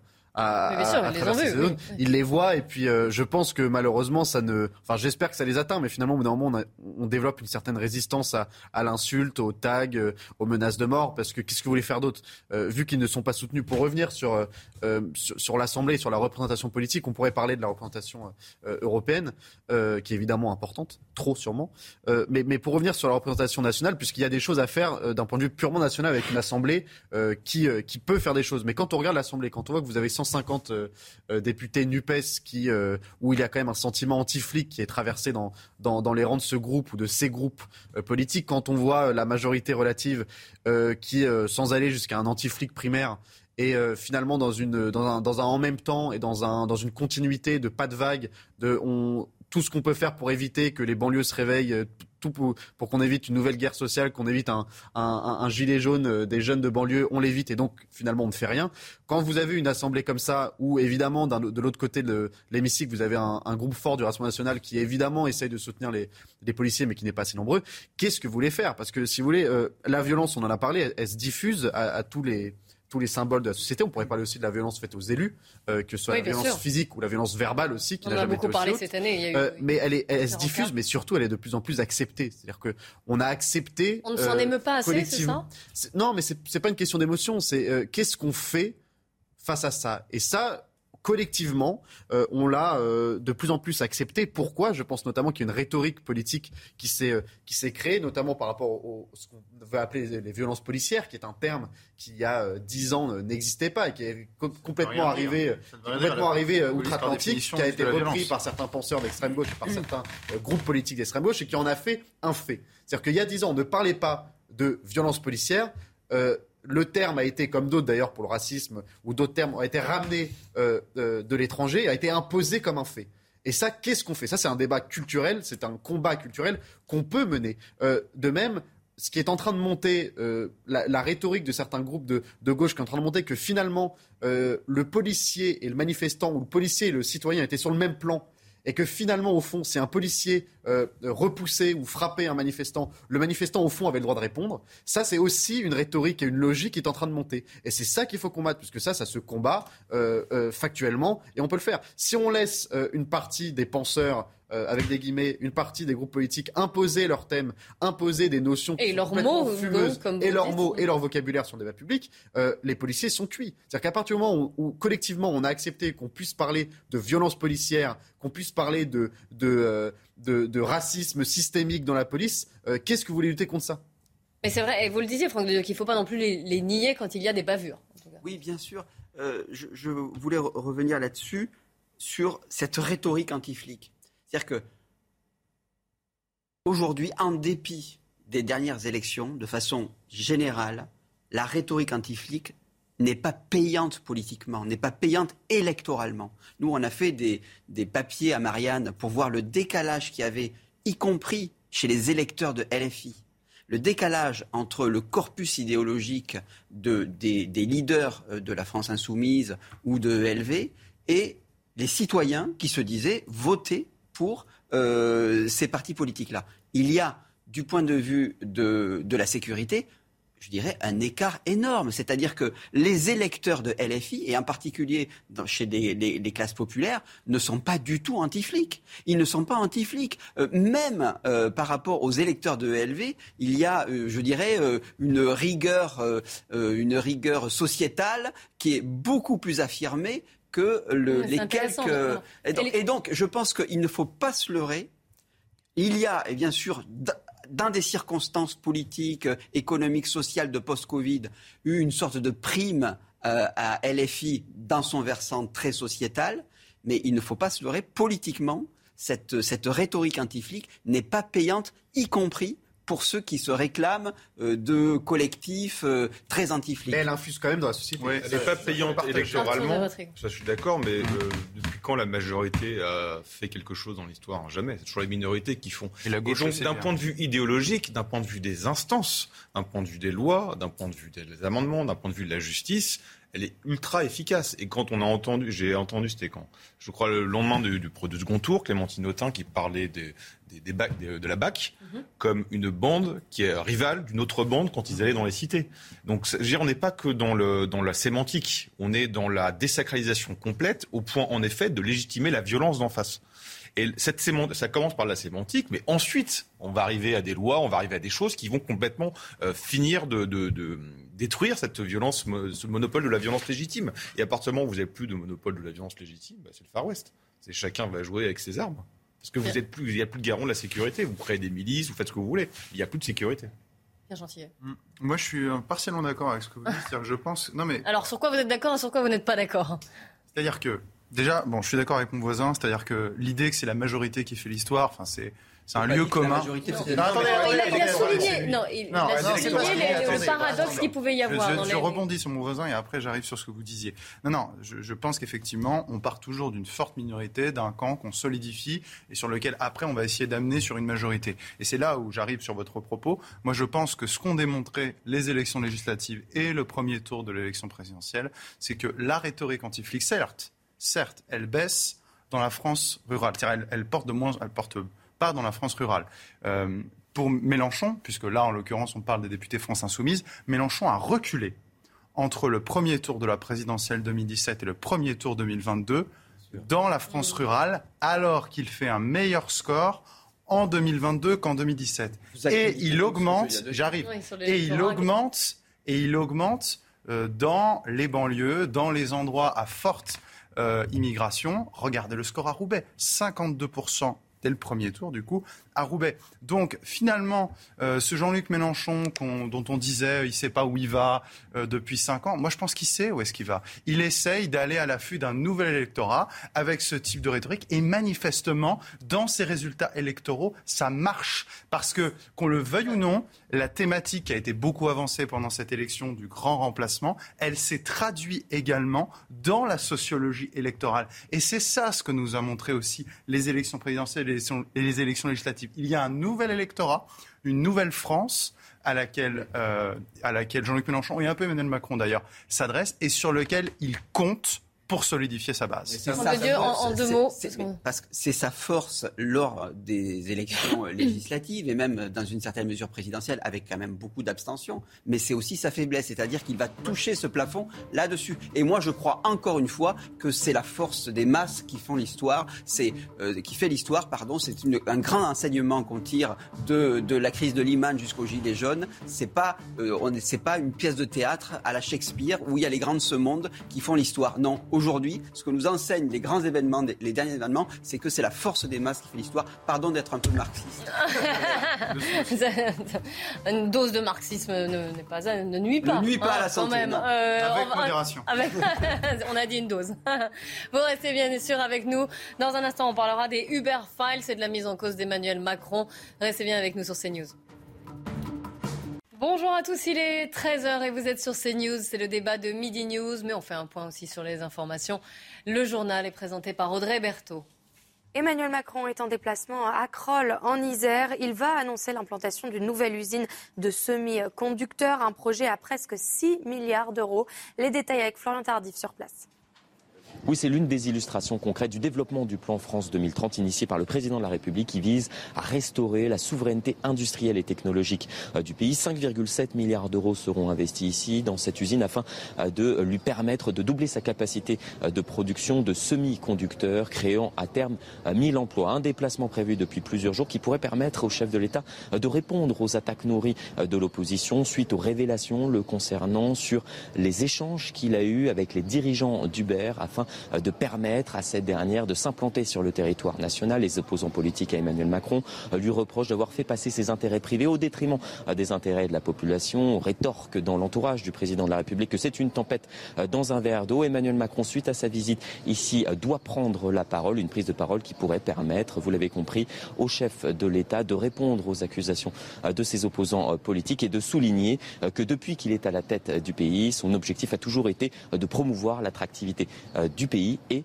euh, de créer euh, des emplois en France. Et ses euh, invités en débattront dans quelques instants.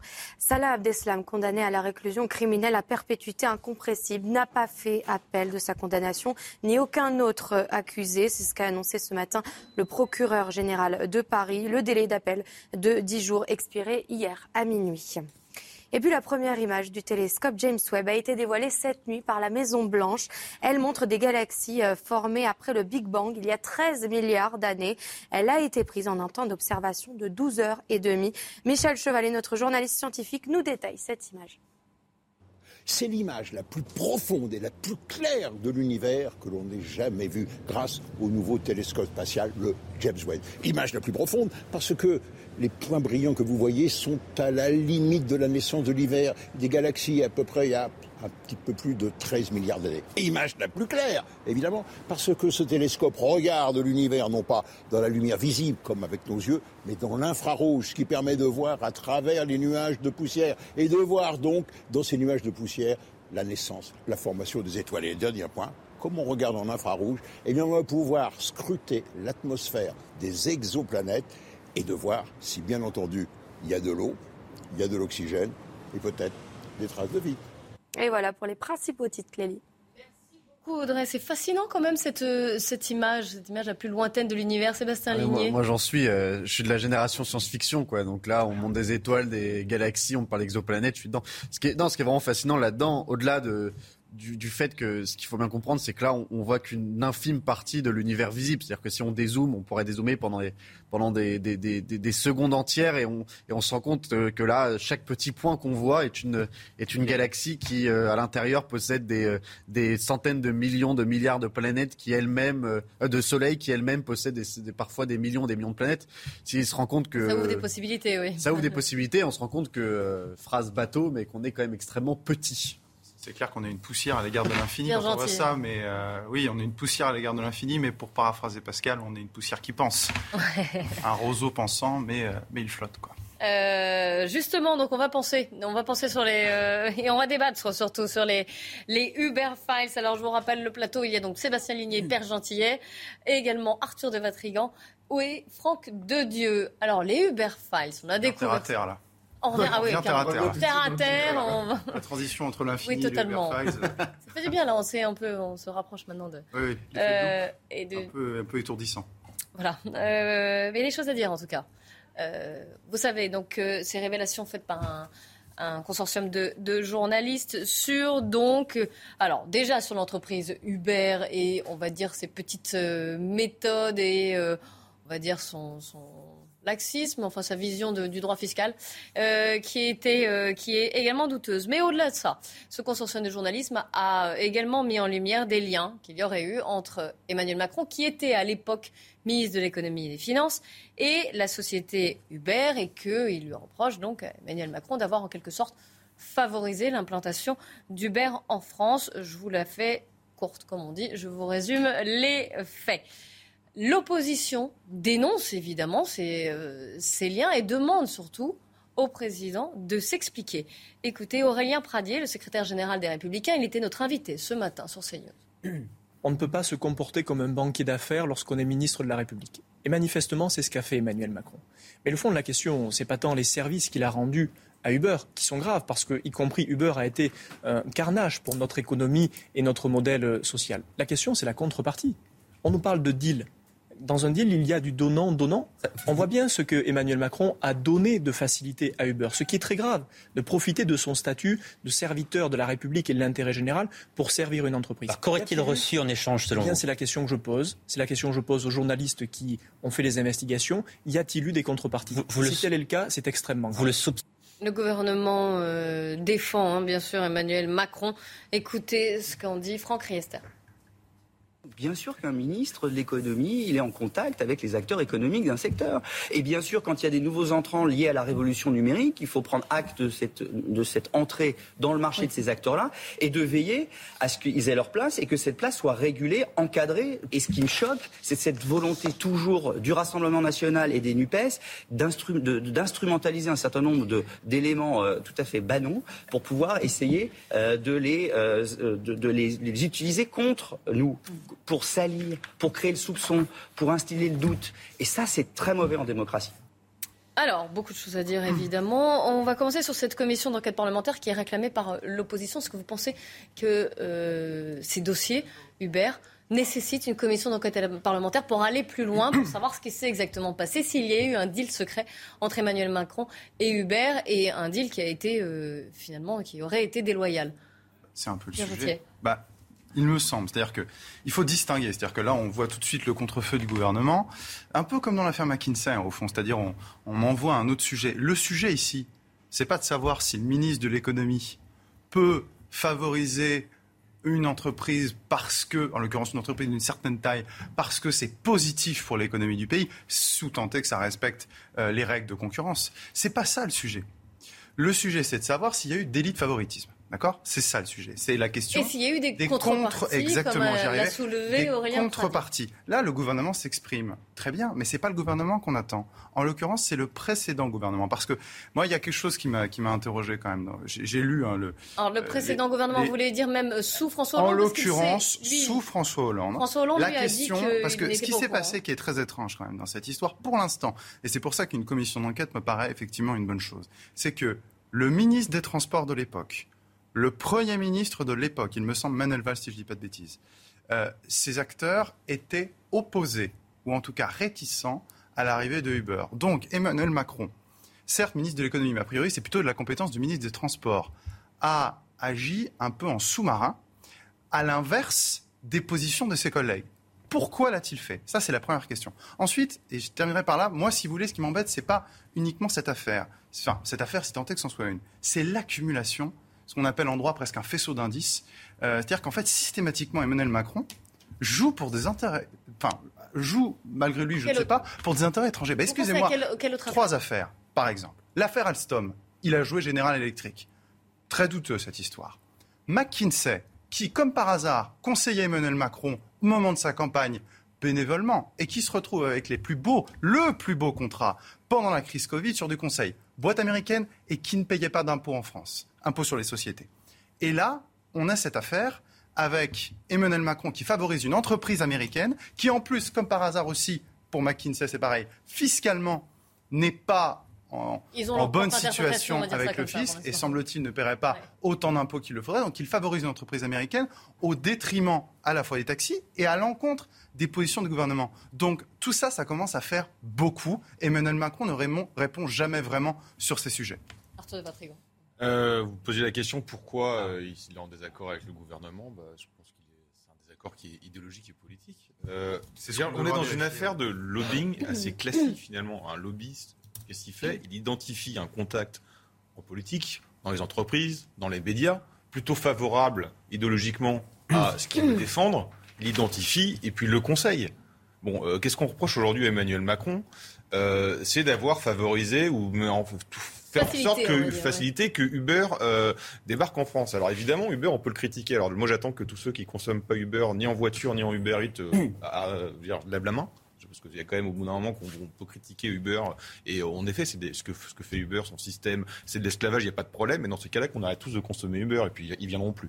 Euh, première chose. Deuxième chose, euh, on, est complètement dans l'idéologie d'espèce de nihilisme post-moderne d'Emmanuel Macron, qui est la métamorphose perpétuelle de la société liquide, de toujours tout déconstruire. Bon, bah, il veut déconstruire les licences de taxi, il, fait tout exploser. C'est, son, euh, son idéologie. Donc là-dessus, je vois, je vois un truc qui est complètement raccord. Après, si évidemment, qu'on peut enquêter sur les. Euh, euh, est-ce qu'il y a derrière un deal, c'est-à-dire un, intérêt personnel, un enregistrement personnel ou politique pour sa campagne? Ok, enquêtons là-dessus. Mais dans ces cas-là, on peut se poser la question sur tous les lobbying. Parce que, sur, par exemple, on parle des lois sociétales. Vous voyez que les lois sociétales, on parle de la loi Gaillot, par exemple, pour prolongement de l'IVG de 12 à 14 semaines, c'est pas Gaillot qui l'a fait. C'est toutes les associations féministes qui ont pondu la loi, les amendements, les communiqués de presse. Si on parle des projets de loi sur l'euthanasie, qui est derrière? C'est la DMD. La DMD, c'est eux qui pondent les projets de loi, qui pondent les communiqués de presse. vous êtes en train de dire que de toute façon, c'est un système normal. Euh, Donc non, je dis pas que c'est un système normal. Moi, on, peut, on, peut, on peut dire que le lobbying choque, mais ça existe et c'est toujours comme ça. Ça gêne parce que c'est Uber.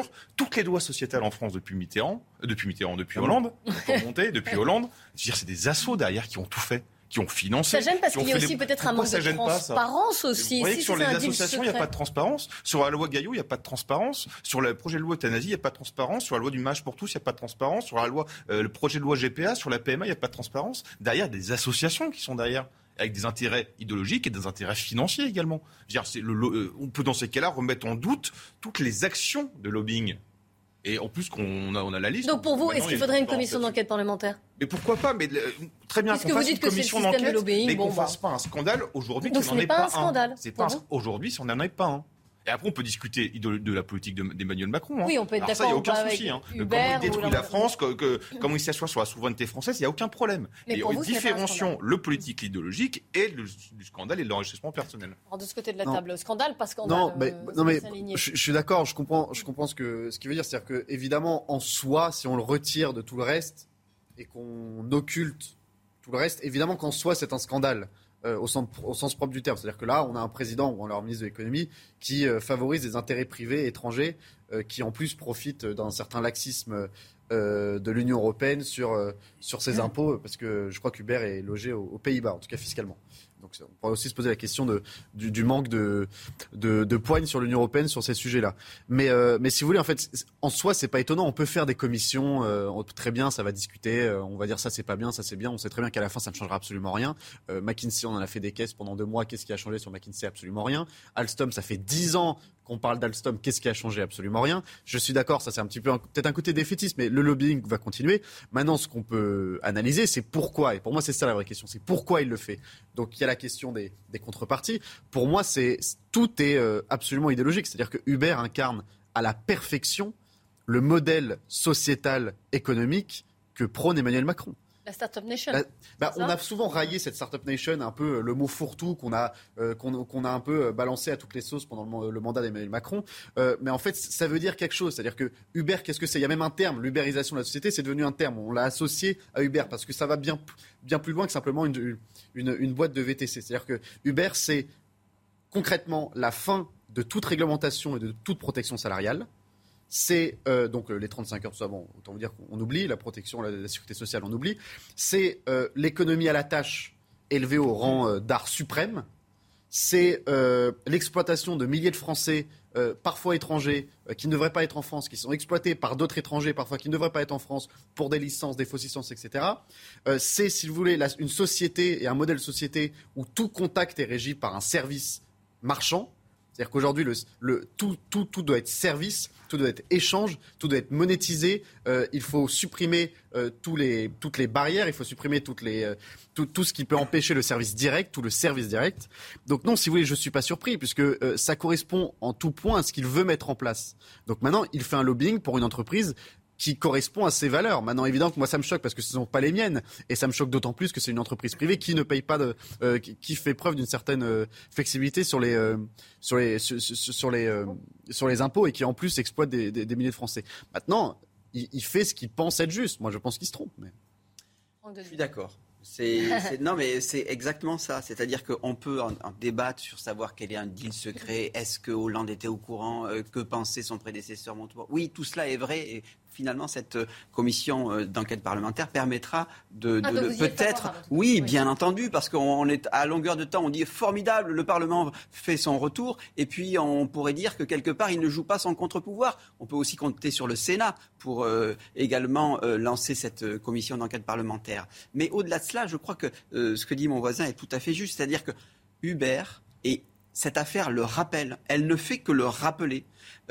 est au diapason parfait de ce que représente le macronisme, c'est-à-dire euh, la responsabilité individuelle, la mobilité. Au fond, euh, Emmanuel Macron, et en particulier à cette époque-là, baigne dans un univers du consulting, du business. Et, il le fait, euh, il le fait pas forcément, je dirais, comme une euh, une, sorte de trahison, pas du tout. Ça correspond euh, véritablement à ses valeurs. Et on peut tout à fait défendre le fait que, que la Startup Nation, que l'individu responsable, que la dérégulation des systèmes dans un univers qui est relativement... Euh, il y croit, en tout cas, c'est Il y croit et il a parfaitement le droit d'y croire. Là où ça prend une allure plus politique et idéologique, c'est que depuis une dizaine de... depuis, on va dire, un an, il nous tient le discours inverse. C'est-à-dire qu'il parle de souveraineté alimentaire, de souveraineté nationale, euh, d'indépendance, oui, et nationale aussi, d'indépendance, etc. Donc, de, il bombe le ah, torse. C'est quand même souveraineté nationale. Là, on l'a Bien sûr. Il, est, aujourd'hui. Il est aujourd'hui. Souveraineté européenne et nationale. Il faut choisir. Ça, c'est un autre débat. On pourrait, on pourrait débattre deux dans la même phrase. Ce que je veux dire, ce en quoi ça prend une allure je dirais, plus politique au sens presque euh, électoral du terme, c'est que il nous a montré le, Macron disruptif et, il est totalement, je dirais, en adéquation avec ce que représente Uber, je dirais même sur le plan euh, euh, de, je dirais, terminologique. Uber, c'est la mobilité, c'est en marche quelque part. Hein. Bon, donc il est vraiment là-dedans. Et puis, cette, ce retournement qui a plu aux Français, Hein, qui a plu aux Français, des Français qui avaient besoin de protection, euh, au contraire, je dirais de, responsabilité politique, etc., a remis au bout du jour cette idée que nous ne sommes pas simplement une collection d'individus responsables euh, qui avons besoin de nous émanciper à l'égard des structures institutionnelles. Nous sommes aussi un peuple avec des droits, des obligations, et peut-être que cela, que cet ensemble-là, euh, est plus grand que, que l'ensemble des partis. Voilà. Eh bien, ça, ça trouble l'opinion. Ça trouble énormément l'opinion. Après, la question de savoir, juste, je mm. prends euh, dans l'expression deal secret, le mot important, c'est secret, c'est pas deal. Parce que qu'un ministre fasse un arbitrage et dise, voilà, en gros, euh, vous n'aurez pas Uber Pop qui est en gros la vraie jungle, et puis vous aurez en revanche une véritable déréglementation euh, des VTC. Bon, ben c'est un arbitrage qui est, euh, je dirais, que moi je conteste, hein, mais euh, qui, moi je conteste largement. Que mais transparence. voilà, c'est pour ça que la, notion de secret est importante, puisque euh, tout de même, il est dans un gouvernement qui n'est pas favorable à cette vision du monde. Puis me permettre, moi en l'occurrence ça me dérange pas. Enfin, le- la question de la, la transparence, il y a des sujets. euh, non, mais il y a des sujets importants et on n'est pas obligé de ne doit pas ça. être sur la place Toutes ces publique, c'est négociations n'ont pas aller sur la place publique. Mais par contre, là où je suis pas tout à fait euh, en accord avec vous tous, je crois, euh, c'est que, enfin, pardon, effectivement, le débat, c'est pas de savoir. Enfin, si Emmanuel Macron, la question c'est de savoir est-ce que Emmanuel Macron a favorisé Uber pour des questions politiques ou non? Si c'est pour des questions politiques, il n'y a pas de débat. On entre dans le débat politique, société de l'ubérisation, pas société de l'ubérisation. Mais c'est pas le sujet ici. Le sujet, la question qu'on se pose, et c'est ce qui a été rappelé d'ailleurs par Aurélien Pradier, c'est la question de savoir est-ce qu'il y a des contreparties Et pourquoi est-ce qu'on pose cette question? Parce qu'il y a quand même un certain nombre d'éléments euh, assez étranges. Euh, pardon, moi j'entendais un ancien ministre des Transports, Thierry Mariani, d'accord, parce que ça regardait aussi les transports, qui euh, disait sur, sur une autre chaîne il y a quelques jours, il disait que c'était quand même assez étrange de voir directement, lui il n'aurait pas par exemple, vous voyez, négocié directement et échanger autant de SMS. C'est davantage le travail de son chef de cabinet. Par ailleurs, autre chose étrange, et c'est pour ça qu'on pose des questions. Il y a sans doute peut-être pas de scandale, mais on a le droit de poser des questions.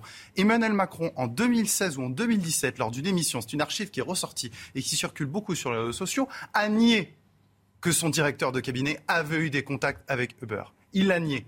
Pourquoi est-ce que maintenant l'Élysée fait une communication en disant oui, oui, bien sûr, on a toujours une intention de discuter, c'est normal. Donc ce sont des questions. Et c'est pour ça qu'une commission d'enquête doit intervenir pour savoir est-ce qu'Emmanuel Macron a agi pour des raisons politiques, pour ce qu'il juge être comme l'intérêt de la France Et ça, c'est un débat politique. Et là, d'accord, il n'y a pas de sujet. Ou alors pour d'autres raisons Si oui, lesquelles? Le sujet est là. Bah donc il faut laisser l'enquête faire. Viens, Oui. c'est pas le Emmanuel Macron. Viens, on l'accuse depuis 5 ans, même depuis plus de 5 ans. Des gens, euh, des partis ont mis des enquêteurs dessus sur des soi-disant deals qu'il aurait fait du temps où il était banquier, de Alstom et qu'il aurait planqué de l'argent. On cherche, on cherche, personne ne trouve. Ah bah si, Alstom, il y a quand même eu une réalisation, pardon. Il y a eu quand même Euh, pas de- un enrichissement personnel?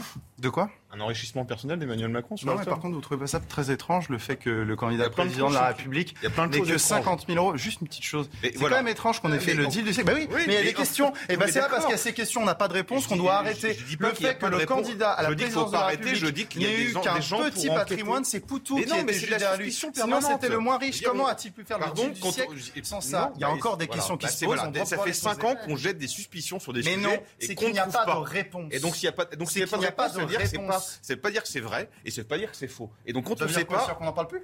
Et non, on laisse l'enquête faire. Oui, on laisse Et on ne on laisse pas, Mais on je dis pas le n'alimente pas. Mais mais pas si, je dis qu'il faut une principe, commission c'est de d'enquête. débattre. Ah, Je dis suis qu'il faut une commission faut Bah voilà, il y a pas de débat. Mais je dis qu'il n'y a pas de scandale aujourd'hui et qu'il n'y a pas de débat aujourd'hui. C'est tout ce que Je je dis. suis d'accord Et ça fait Ces 5 ans qu'on cherche des choses. Cette suspicion alimente un. Je ne dis pas il est coupable. une défiance la je dis simplement il faut une commission d'enquête parce qu'il y a des questions et répondons à ces Depuis questions. le temps si on est répond politiquement, qu'il a détourné du pognon, on n'a rien trouvé. Alors soit il est super fort, soit il n'y a rien. Mais moi j'attends qu'on me trouve, voilà, parce qu'encore une fois je suis journaliste, donc je, ne- je ne sors pas des informations que je n'ai pas et je ne dis pas, j'affirme pas des choses si j'en ai pas la preuve.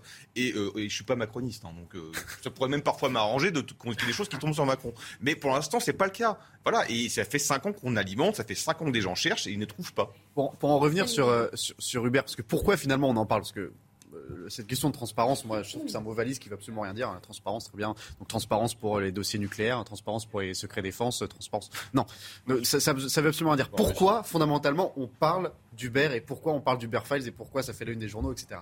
Déjà parce que contrairement à Alstom, contrairement à, euh, à McKinsey, euh, Uber, c'est quelque chose que les gens connaissent, c'est quelque chose que les gens utilisent, en tout cas dans les grandes villes. C'est-à-dire que euh, aujourd'hui, euh, les quatre invités, de, les quatre invités de ce plateau, euh, les quatre invités de ce plateau, moi y compris, sont sûrement venus en Uber. C'est quelque chose qu'on utilise chez une partie de la, de la population qui est aujourd'hui en fait une des consommateurs avant d'être des citoyens. Et ça, c'est un autre sujet presque philosophique. C'est-à-dire qu'aujourd'hui, on est face à une situation, on se dit, c'est vrai qu'Uber, c'est pas très bien ce qu'ils font.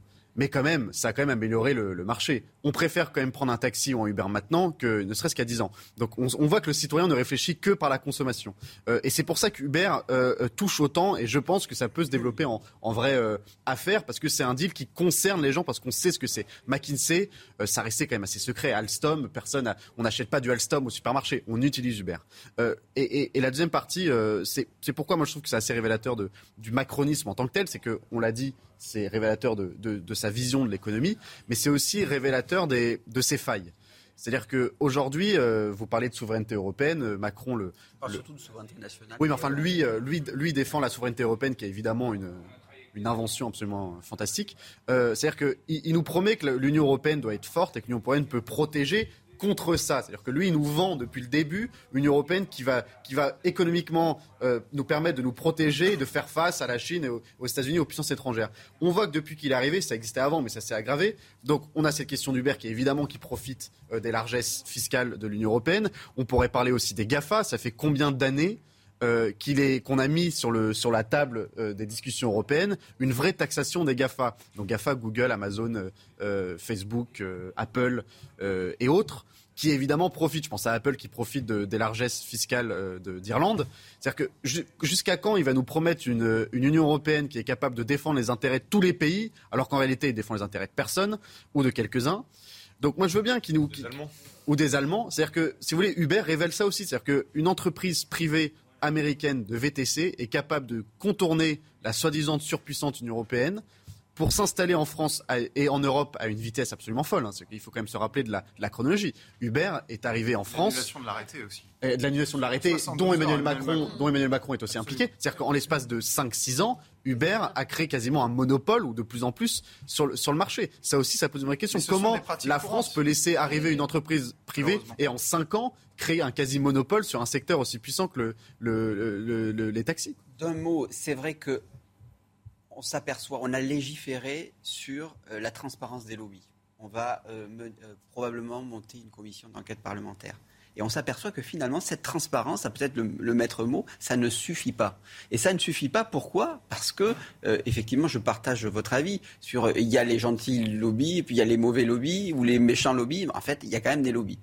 Mais et ça, ça, va être ma journée euh, marxiste, c'est que, vous êtes quand même face à des sociétés, des multinationales, qui s'adressent à des députés qui sont élus d'une circonscription de 5000 habitants, qui sont euh, parfois, certains d'entre eux, pas tous, hein, mais une sorte de Playmobil, DRH, etc.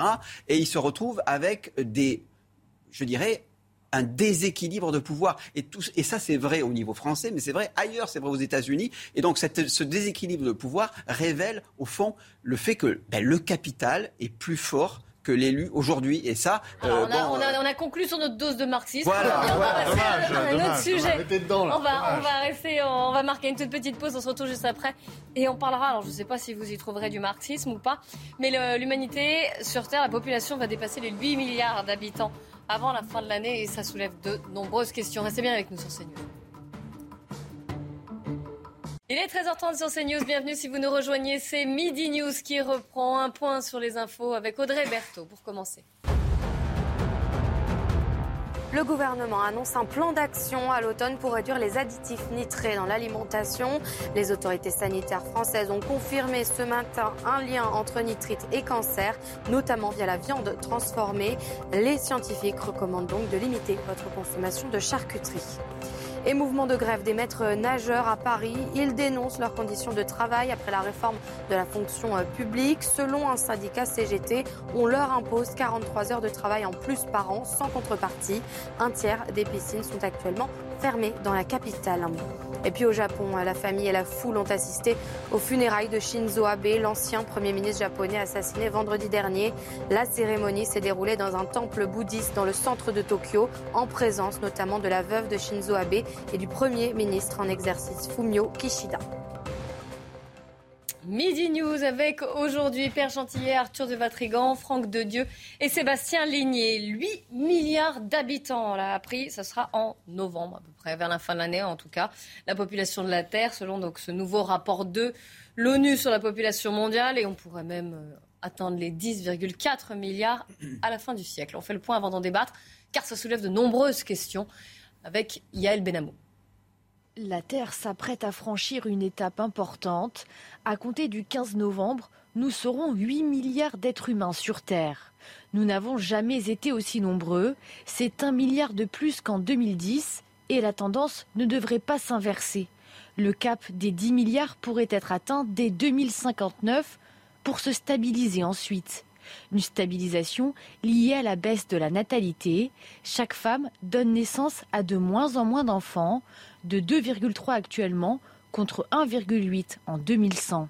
La pandémie de Covid-19 a eu des effets sur la démographie mondiale. Le virus a fait bondir la mortalité de plus de 12% durant deux ans, avec 14,9 millions de personnes décédées. Et si les deux géants du continent asiatique sont au coude à coude, en 2050, les Chinois seront 1,317 milliards et les Indiens, beaucoup plus nombreux, 1,668 milliards. Un séisme qui va marquer le début d'un déclin irréversible pour la Chine, car au milieu du 19e siècle, un tiers de l'humanité vivait dans ce pays. En 2100, ce ne sera plus que 10%. 8 milliards d'habitants. Est-ce qu'il faut se réjouir, Franck de Dieu, d'un tel chiffre?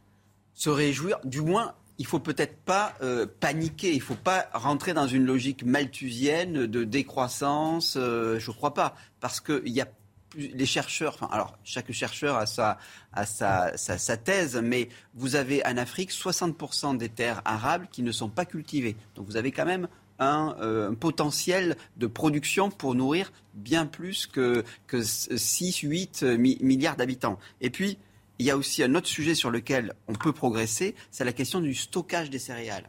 Parce que vous avez, en particulier en Afrique, où les, céréales ne sont pas stockées, et si vous arrivez à stocker des céréales, vous avez effectivement une capacité alimentaire qui est plus grande, mais, j'ajoute, euh, moins de volatilité sur la spéculation, parce que l'essentiel de la spéculation est lié justement à, des phénomènes de variation trop forte de production. Et donc c'est véritablement, si vous arrivez à, stocker euh, les céréales avec plus d'efficacité, eh bien vous pouvez diminuer la volatilité sur les marchés financiers et donc quelque part un peu baisser les prix. Et puis j'ajoute quand même dernier élément pour être, euh, être un peu pas trop malthusien et plutôt positif, c'est que il y a des pays qui ont décidé, je pense que ce n'est pas un gros mot, d'être protectionnistes en matière alimentaire. La Côte d'Ivoire a voulu créer une sorte de chaîne alimentaire générale pour les poulets, euh, pour favoriser, c'est un volontarisme de l'État, favoriser euh, une filière pour qu'elle soit autonome sur le plan alimentaire. Et je crois que de ce point de vue-là, il y a, beaucoup de potentiel pour s'extraire d'une logique de marché. Ça pose effectivement ce, chiffre hein, de 8 milliards, euh, la question de pourra-t-on nourrir euh, tout le monde? Ça pose aussi une autre question. Pardon? Ah oui, non, J'anticipe votre, votre, phrase. Alors, qu'est-ce que j'allais vous Ça pose une question euh, écologique slash civilisationnelle qui sont qui sont en fait liées. C'est-à-dire que mm. aujourd'hui, euh, on, voit dans les projections en Afrique en 2050, il y aura environ 2,5 milliards de euh, d'habitants. L'Inde est devenue donc euh, va devenir. C'est-à-dire que l'Inde va devenir euh, le, pays le plus peuplé au monde. Devant la Chine. Hein. Ça va continuer. ce C'est-à-dire que les équilibres vont quand même. la progression de l'Inde est, Non, mais ils vont être mis en cause. Ah la progression de l'Inde est, continue. L'Inde et l'Afrique sont deux pays qui, en cas de réchauffement climatique, enfin quand le réchauffement climatique va arriver ou va se produire de plus en plus fort, deux pays qui vont progressivement devenir invivables, en tout cas certaines parties. C'est-à-dire que vous parlez des terres non cultivées, très bien, mais autant, autant faudrait-il que ces terres puissent un jour être cultivable, ce qui n'est pas forcément euh, garanti vu, le, vu la, suite des prévisions des, des, euh, euh, des, spécialistes en termes de réchauffement climatique. Et donc, ce réchauffement-là va amener inévitablement, notamment en Afrique, à des mouvements de population massifs.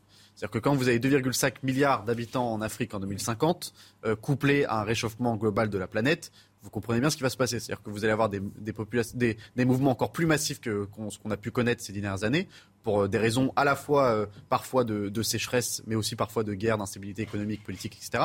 Là, on va avoir des mouvements massifs. On parle de plusieurs millions de personnes en l'espace de quelques années.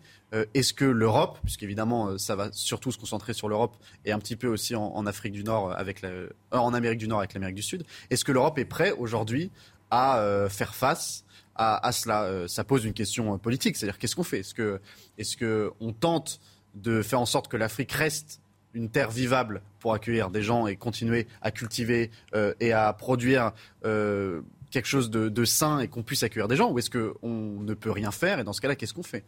Où est-ce qu'on les accueille? Dans quelle capacité? Où ça? Comment? Est-ce que ça amène à un changement civilisationnel drastique qui est déjà enclenché en Europe et qui, dans ce cas-là, sera totalement conclu une bonne fois pour toutes? Donc ça pose plein de questions finalement. Derrière ce chiffre de 8 milliards d'humains, on peut se dire bon, tant mieux, euh, il y a des gens qui naissent tous les jours, euh, c'est très bien. Ça pose un, une quantité. Mais pas en France, justement. Euh, alors, un bouleversement de l'équilibre. entendre l'ancien président de la République, Nicolas Sarkozy, qui était l'invité de CNews, ça c'était le 28 septembre pour être précise, 2021, qui alertait déjà sur cette crise migratoire.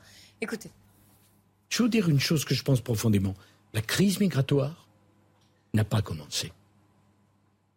Elle n'a pas commencé puisque l'Afrique va passer d'un milliard deux cents millions d'habitants à deux milliards et demi. Si, dès que quelqu'un pose ça sur la table, on parle, il est catalogué d'extrémistes de droite, de fascistes, que je sais encore, a rien à voir. C'est atterrant. C'est parce qu'on affronte les problèmes. C'est parce qu'on en parle. C'est parce qu'on en discute. Moi-même, j'ai fait beaucoup d'erreurs, sans doute dans ma vie.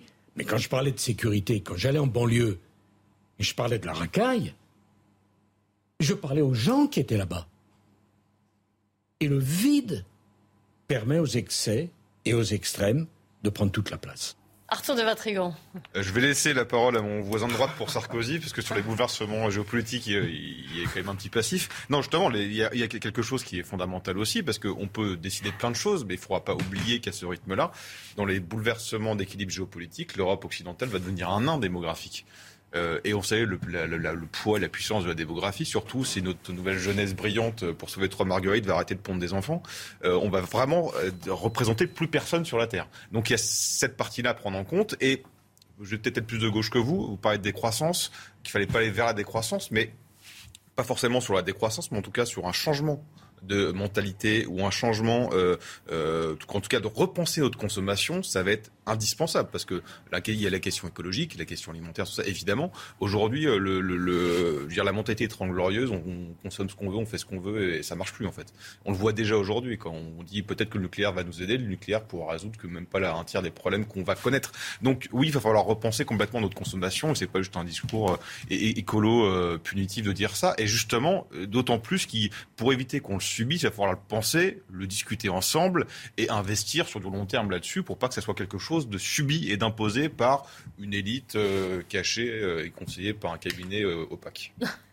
On revient au sujet précédent. Alors. Pierre Gentil. Oui, bah, c'est-à-dire que les propos de Sarkozy me font un peu bondir. C'est-à-dire c'est le pompier pyromane. Quoi. Je, vais essayer de me contenir parce que si vous voulez Sarkozy, non non non mais c'est-à-dire que là faut, enfin faut arrêter l'escroquerie deux secondes. C'est-à-dire que cet homme a contribué à la déstabilisation de la Libye. Il, à partir de, du renversement de Kadhafi, les flux migratoires ont explosé. On a commencé les premières crises migratoires. D'accord? Nicolas Sarkozy, sous son mandat, qu'a-t-il fait en matière d'immigration, en matière de régulation de l'immigration? Entre 150 000 et 200 000 entrées légales, légales par an. Donc, s'il vous plaît, le pompier pyromane qui arrive aujourd'hui sur la scène et qui nous dit quoi faire quand on voit ce qu'il a fait, sur ces sujets-là, à la limite, qui nous parle de la crise de 2008, ce qu'il a plus ou moins réussi à gérer, d'accord. Mais alors sur ces sujets-là, enfin, s'il vous plaît, ça suffit, quoi. Je veux dire, il fait partie vraiment, typiquement, des gens qui devraient, sur ces sujets-là, mais être discret, en l'occurrence, être discret. Et maintenant, sur le fond du sujet. là, je reviens sur ce que disait Sébastien euh, Ligné.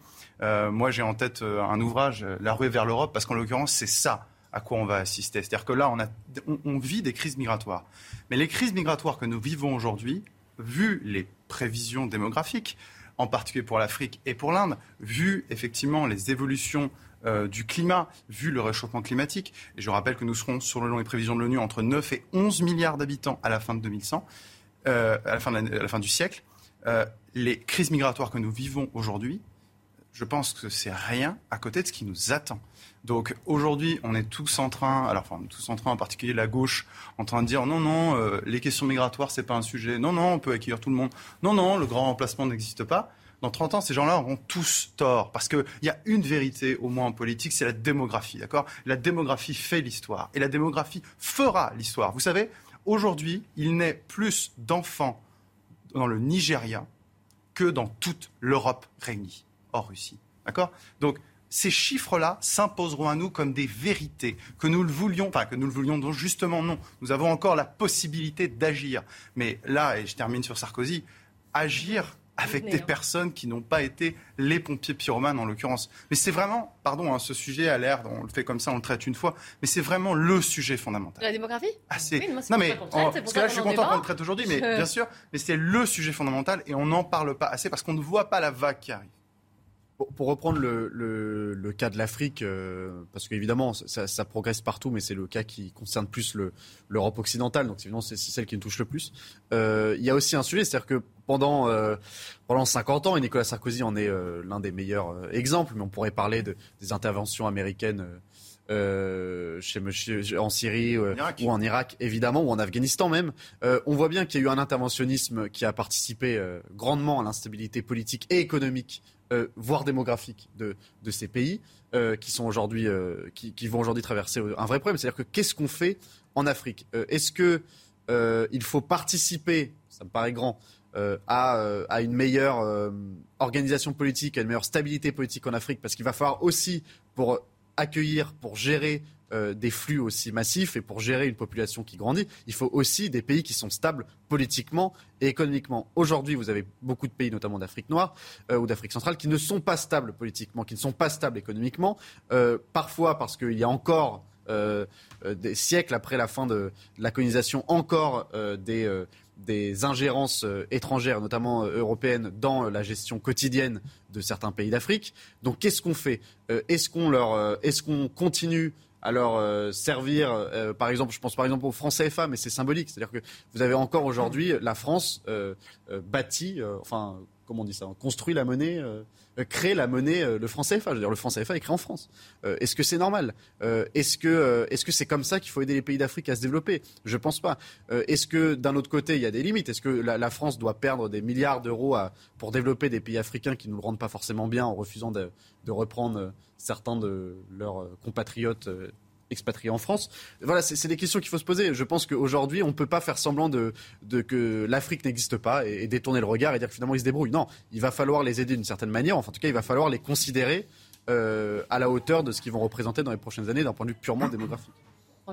Oui, non, mais euh, bien sûr que c'est une réalité, la crise migratoire et les perspectives de crise migratoire. Mais pardon d'y revenir, mais c'est aussi un défi je dirais, euh, agricole. Oui, alimentaire, C'est un défi alimentaire. Et je crois que les, ce qu'on a donné finalement aux pays en développement, en particulier l'Afrique, on leur a dit vous allez vous enrichir grâce au libre-échange. Eh bien, tout cela a échoué. C'est pour ça que, à condition qu'il y ait un volontarisme politique de la part de l'Europe euh, et de la part de ces pays. Il y a quand même des exemples. Il y a des exemples. Euh, en Côte d'Ivoire, ils essayent de faire en sorte de ne pas être simplement des producteurs de cacao. Ils essayent aussi d'avoir la valeur ajoutée sur le chocolat en ce qui concerne la transformation, mais aussi peut-être même en ce qui concerne la manufacture, l'usinage. Je crois que tout cela peut paraître un peu moins idéologique, un peu moins politique que l'idée du grand remplacement. Mais avant, de, je dirais, de, parler de crise migratoire, il y a quand même des potentialités euh, humaine, agricole et politique pour ces pays-là. Oui. mais c'est, euh, ça va vous faire plaisir, mais c'est ce que ce qu'avait dit euh, Louis XVI à Monsieur de la Pérouse quand il partait dans ses voyages, c'est apporter les bons produits de l'Europe et apprenez-leur à, les consommer, mais surtout à les, à les, produire, à les planter. C'était ça, quoi. Sauf qu'aujourd'hui, on leur dit non. Ah non, aujourd'hui, on leur dit, on leur apprend pas en fait. Le, on dit pas. libre échange. La dernière phrase de Louis XIV, c'est attendre des nouvelles de Monsieur de la Pérouse. Ouais. Alors là, on est parti dans un autre débat. Euh, oui, là, on, s'éloigne. Juste pour. Mais non, mais c'était fondamental, c'est qu'on apportait un savoir-faire en fait. Euh, c'est voilà, on a, on a un savoir-faire, et ben on. Non, non, je, je, ne critiquais pas ça, mais la. Oui, non, je sais. non, non, non. Louis XIV. Il parlait de la Pérouse, il parlait de Louis XVI. Bon. Euh, non, non, mais pour faire la transition, parce qu'il y a un autre sujet aussi là. On, on parle de la crise migratoire. Effectivement, pour moi, c'est le sujet, en tout cas pour nous Européens, mais il y a un sujet mondial. C'est un sujet écologique, c'est-à-dire que faut bien comprendre une chose. Le postulat de l'écologie et du réchauffement climatique, c'est de nous dire euh, l'activité humaine dérègle le climat. Bon, écoutez, pas besoin d'avoir fait Matspé pour comprendre que quand on sera 10 9 à 11 milliards à la fin du siècle, euh, malgré tous nos efforts, on peut penser que le réchauffement climatique, l'augmentation de la démographie va aggraver ce phénomène. Donc, sans être euh, malthusien, enfin je ne sais pas, je pense qu'il va falloir quand même à un moment arriver au niveau mondial à poser des limites à cette démographie qui explose, qui galope. Parce que sinon, mais parce que sinon, nous n'avons pas toutes les ressources sur la Terre. Nous, eh bien, il faut envisager des réglementations mondiales. Nous n'avons pas la ressource. Qu'est-ce qui va continuer demain? On était un milliard, un milliard, je crois, au début du 18e ou 19e siècle, je ne sais plus. Euh, Aujourd'hui, on, va, on va terminer à 10 milliards, mais combien serons-nous euh, à la fin, en 2300, 2300 On n'aura pas les ressources par exemple bah, il me semble, me semble que oui. la, Terre n'est pas expansible. Bien sûr. Il y aura plus on sera quoi On sera 100 milliards sur la Terre Tous les spécialistes considèrent que vous avez quand même un potentiel de production agricole. mais de Mao, non, non, mais une bouche, c'est deux bras. Mais, si on est 100 milliards demain, euh, la production agricole, qui va décider euh, qui va arrêter de faire des gosses Ça marche comment en fait?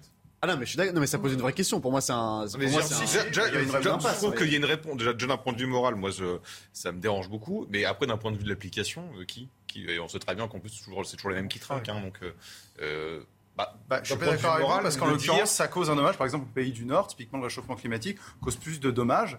Et c'est la raison pour laquelle on peut là-dessus, alors là, peut-être vous surprendre, mais effectivement, envisager des réglementations mondiales. Puis cette, euh, cette planète nous appartient aussi à tous. Et les incidences et les comportements de certains euh, à, à, un bout de la planète ont des incidences sur des nations à un autre bout de la planète. Donc c'est logique qu'on puisse, sur ce fondement presque de responsabilité, c'est du droit civil, envisager des réglementations au niveau mondial. Sinon, on ne s'en sortira pas. Si on est 100 milliards dans quelques siècles, ce qui est possible selon les prévisions, malgré toute la bonne volonté du monde, malgré les progrès de l'agriculture, euh, nous ne pourrons pas vivre sur Terre. Mais avant de régulariser les naissances, on va peut-être essayer de penser à notre modèle de consommation, commencer par ça. Bien sûr, bien sûr. Dire, il y a quand même beaucoup de choses à faire avant. Et les deux, mon capitaine, je suis d'accord avec vous. Euh, moi, la deuxième, pour l'instant, je la garde pas. Mais... C'est pour ça que c'est une impasse, c'est d'un côté, pas convaincu moralement. C'est pour ça que c'est une impasse, c'est que d'un côté, euh, sans être des des grands euh, écologistes, des grands spécialistes, on se rend bien compte que la situation à terme va devenir invivable. En tout cas, si on, si on garde ce statu quo-là. Mais d'un autre côté, ça, pose des, vraies questions morales.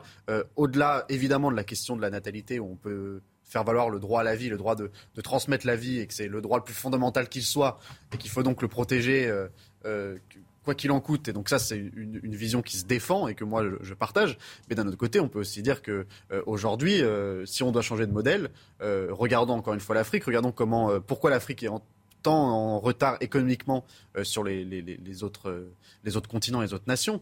Regardez comment la Chine euh, se sert de l'Afrique. Regardez comment, euh, euh, pour continuer, c'est-à-dire que vous parlez du mais fait la Chine que... qui va aussi avoir un problème, là, c'est les Oui, mais- par l'Inde. Enfin, on, on l'a dit, vous l'avez vu. Dans Arthur disait quelque chose de très juste, c'est qu'avant, enfin, il y a une certaine époque, on tentait d'apporter dans les pays où on allait, on essayait d'apporter de l'industrie, de développer, etc., pour faire monter tout le monde. Aujourd'hui, la Chine n'a aucun intérêt à faire monter économiquement, Si euh, politiquement, l'Afrique. C'est-à-dire que l'Afrique, pour eux, c'est une Oui. réserve. Son intérêt. C'est une réserve de main-d'œuvre pas chère. Il ne faut absolument pas que l'Afrique se développe, que l'Afrique commence à s'industrialiser, que l'Afrique ait sa propre économie, sa propre industrie. C'est-à-dire que ça aussi, c'est un modèle mondial à changer. C'est-à-dire qu'on ne peut pas considérer qu'il y a une certaine partie de la population qui est euh, la réserve de main-d'œuvre mondiale et on peut s'en servir. Et donc, non, si vous voulez vous en sortir, il faut aussi que tous les continents, que tous les peuples puissent s'industrialiser, puissent garder leur, euh, évidemment leur propre politique, leur propre culture aussi. Et ça, c'est aussi un vrai débat. Et, mais on ne peut pas continuer comme ça aussi. C'est- pour ça que je pense que c'est une impasse, parce qu'il y a trop de questions à la fois morales, à la fois économiques, à la fois éthiques.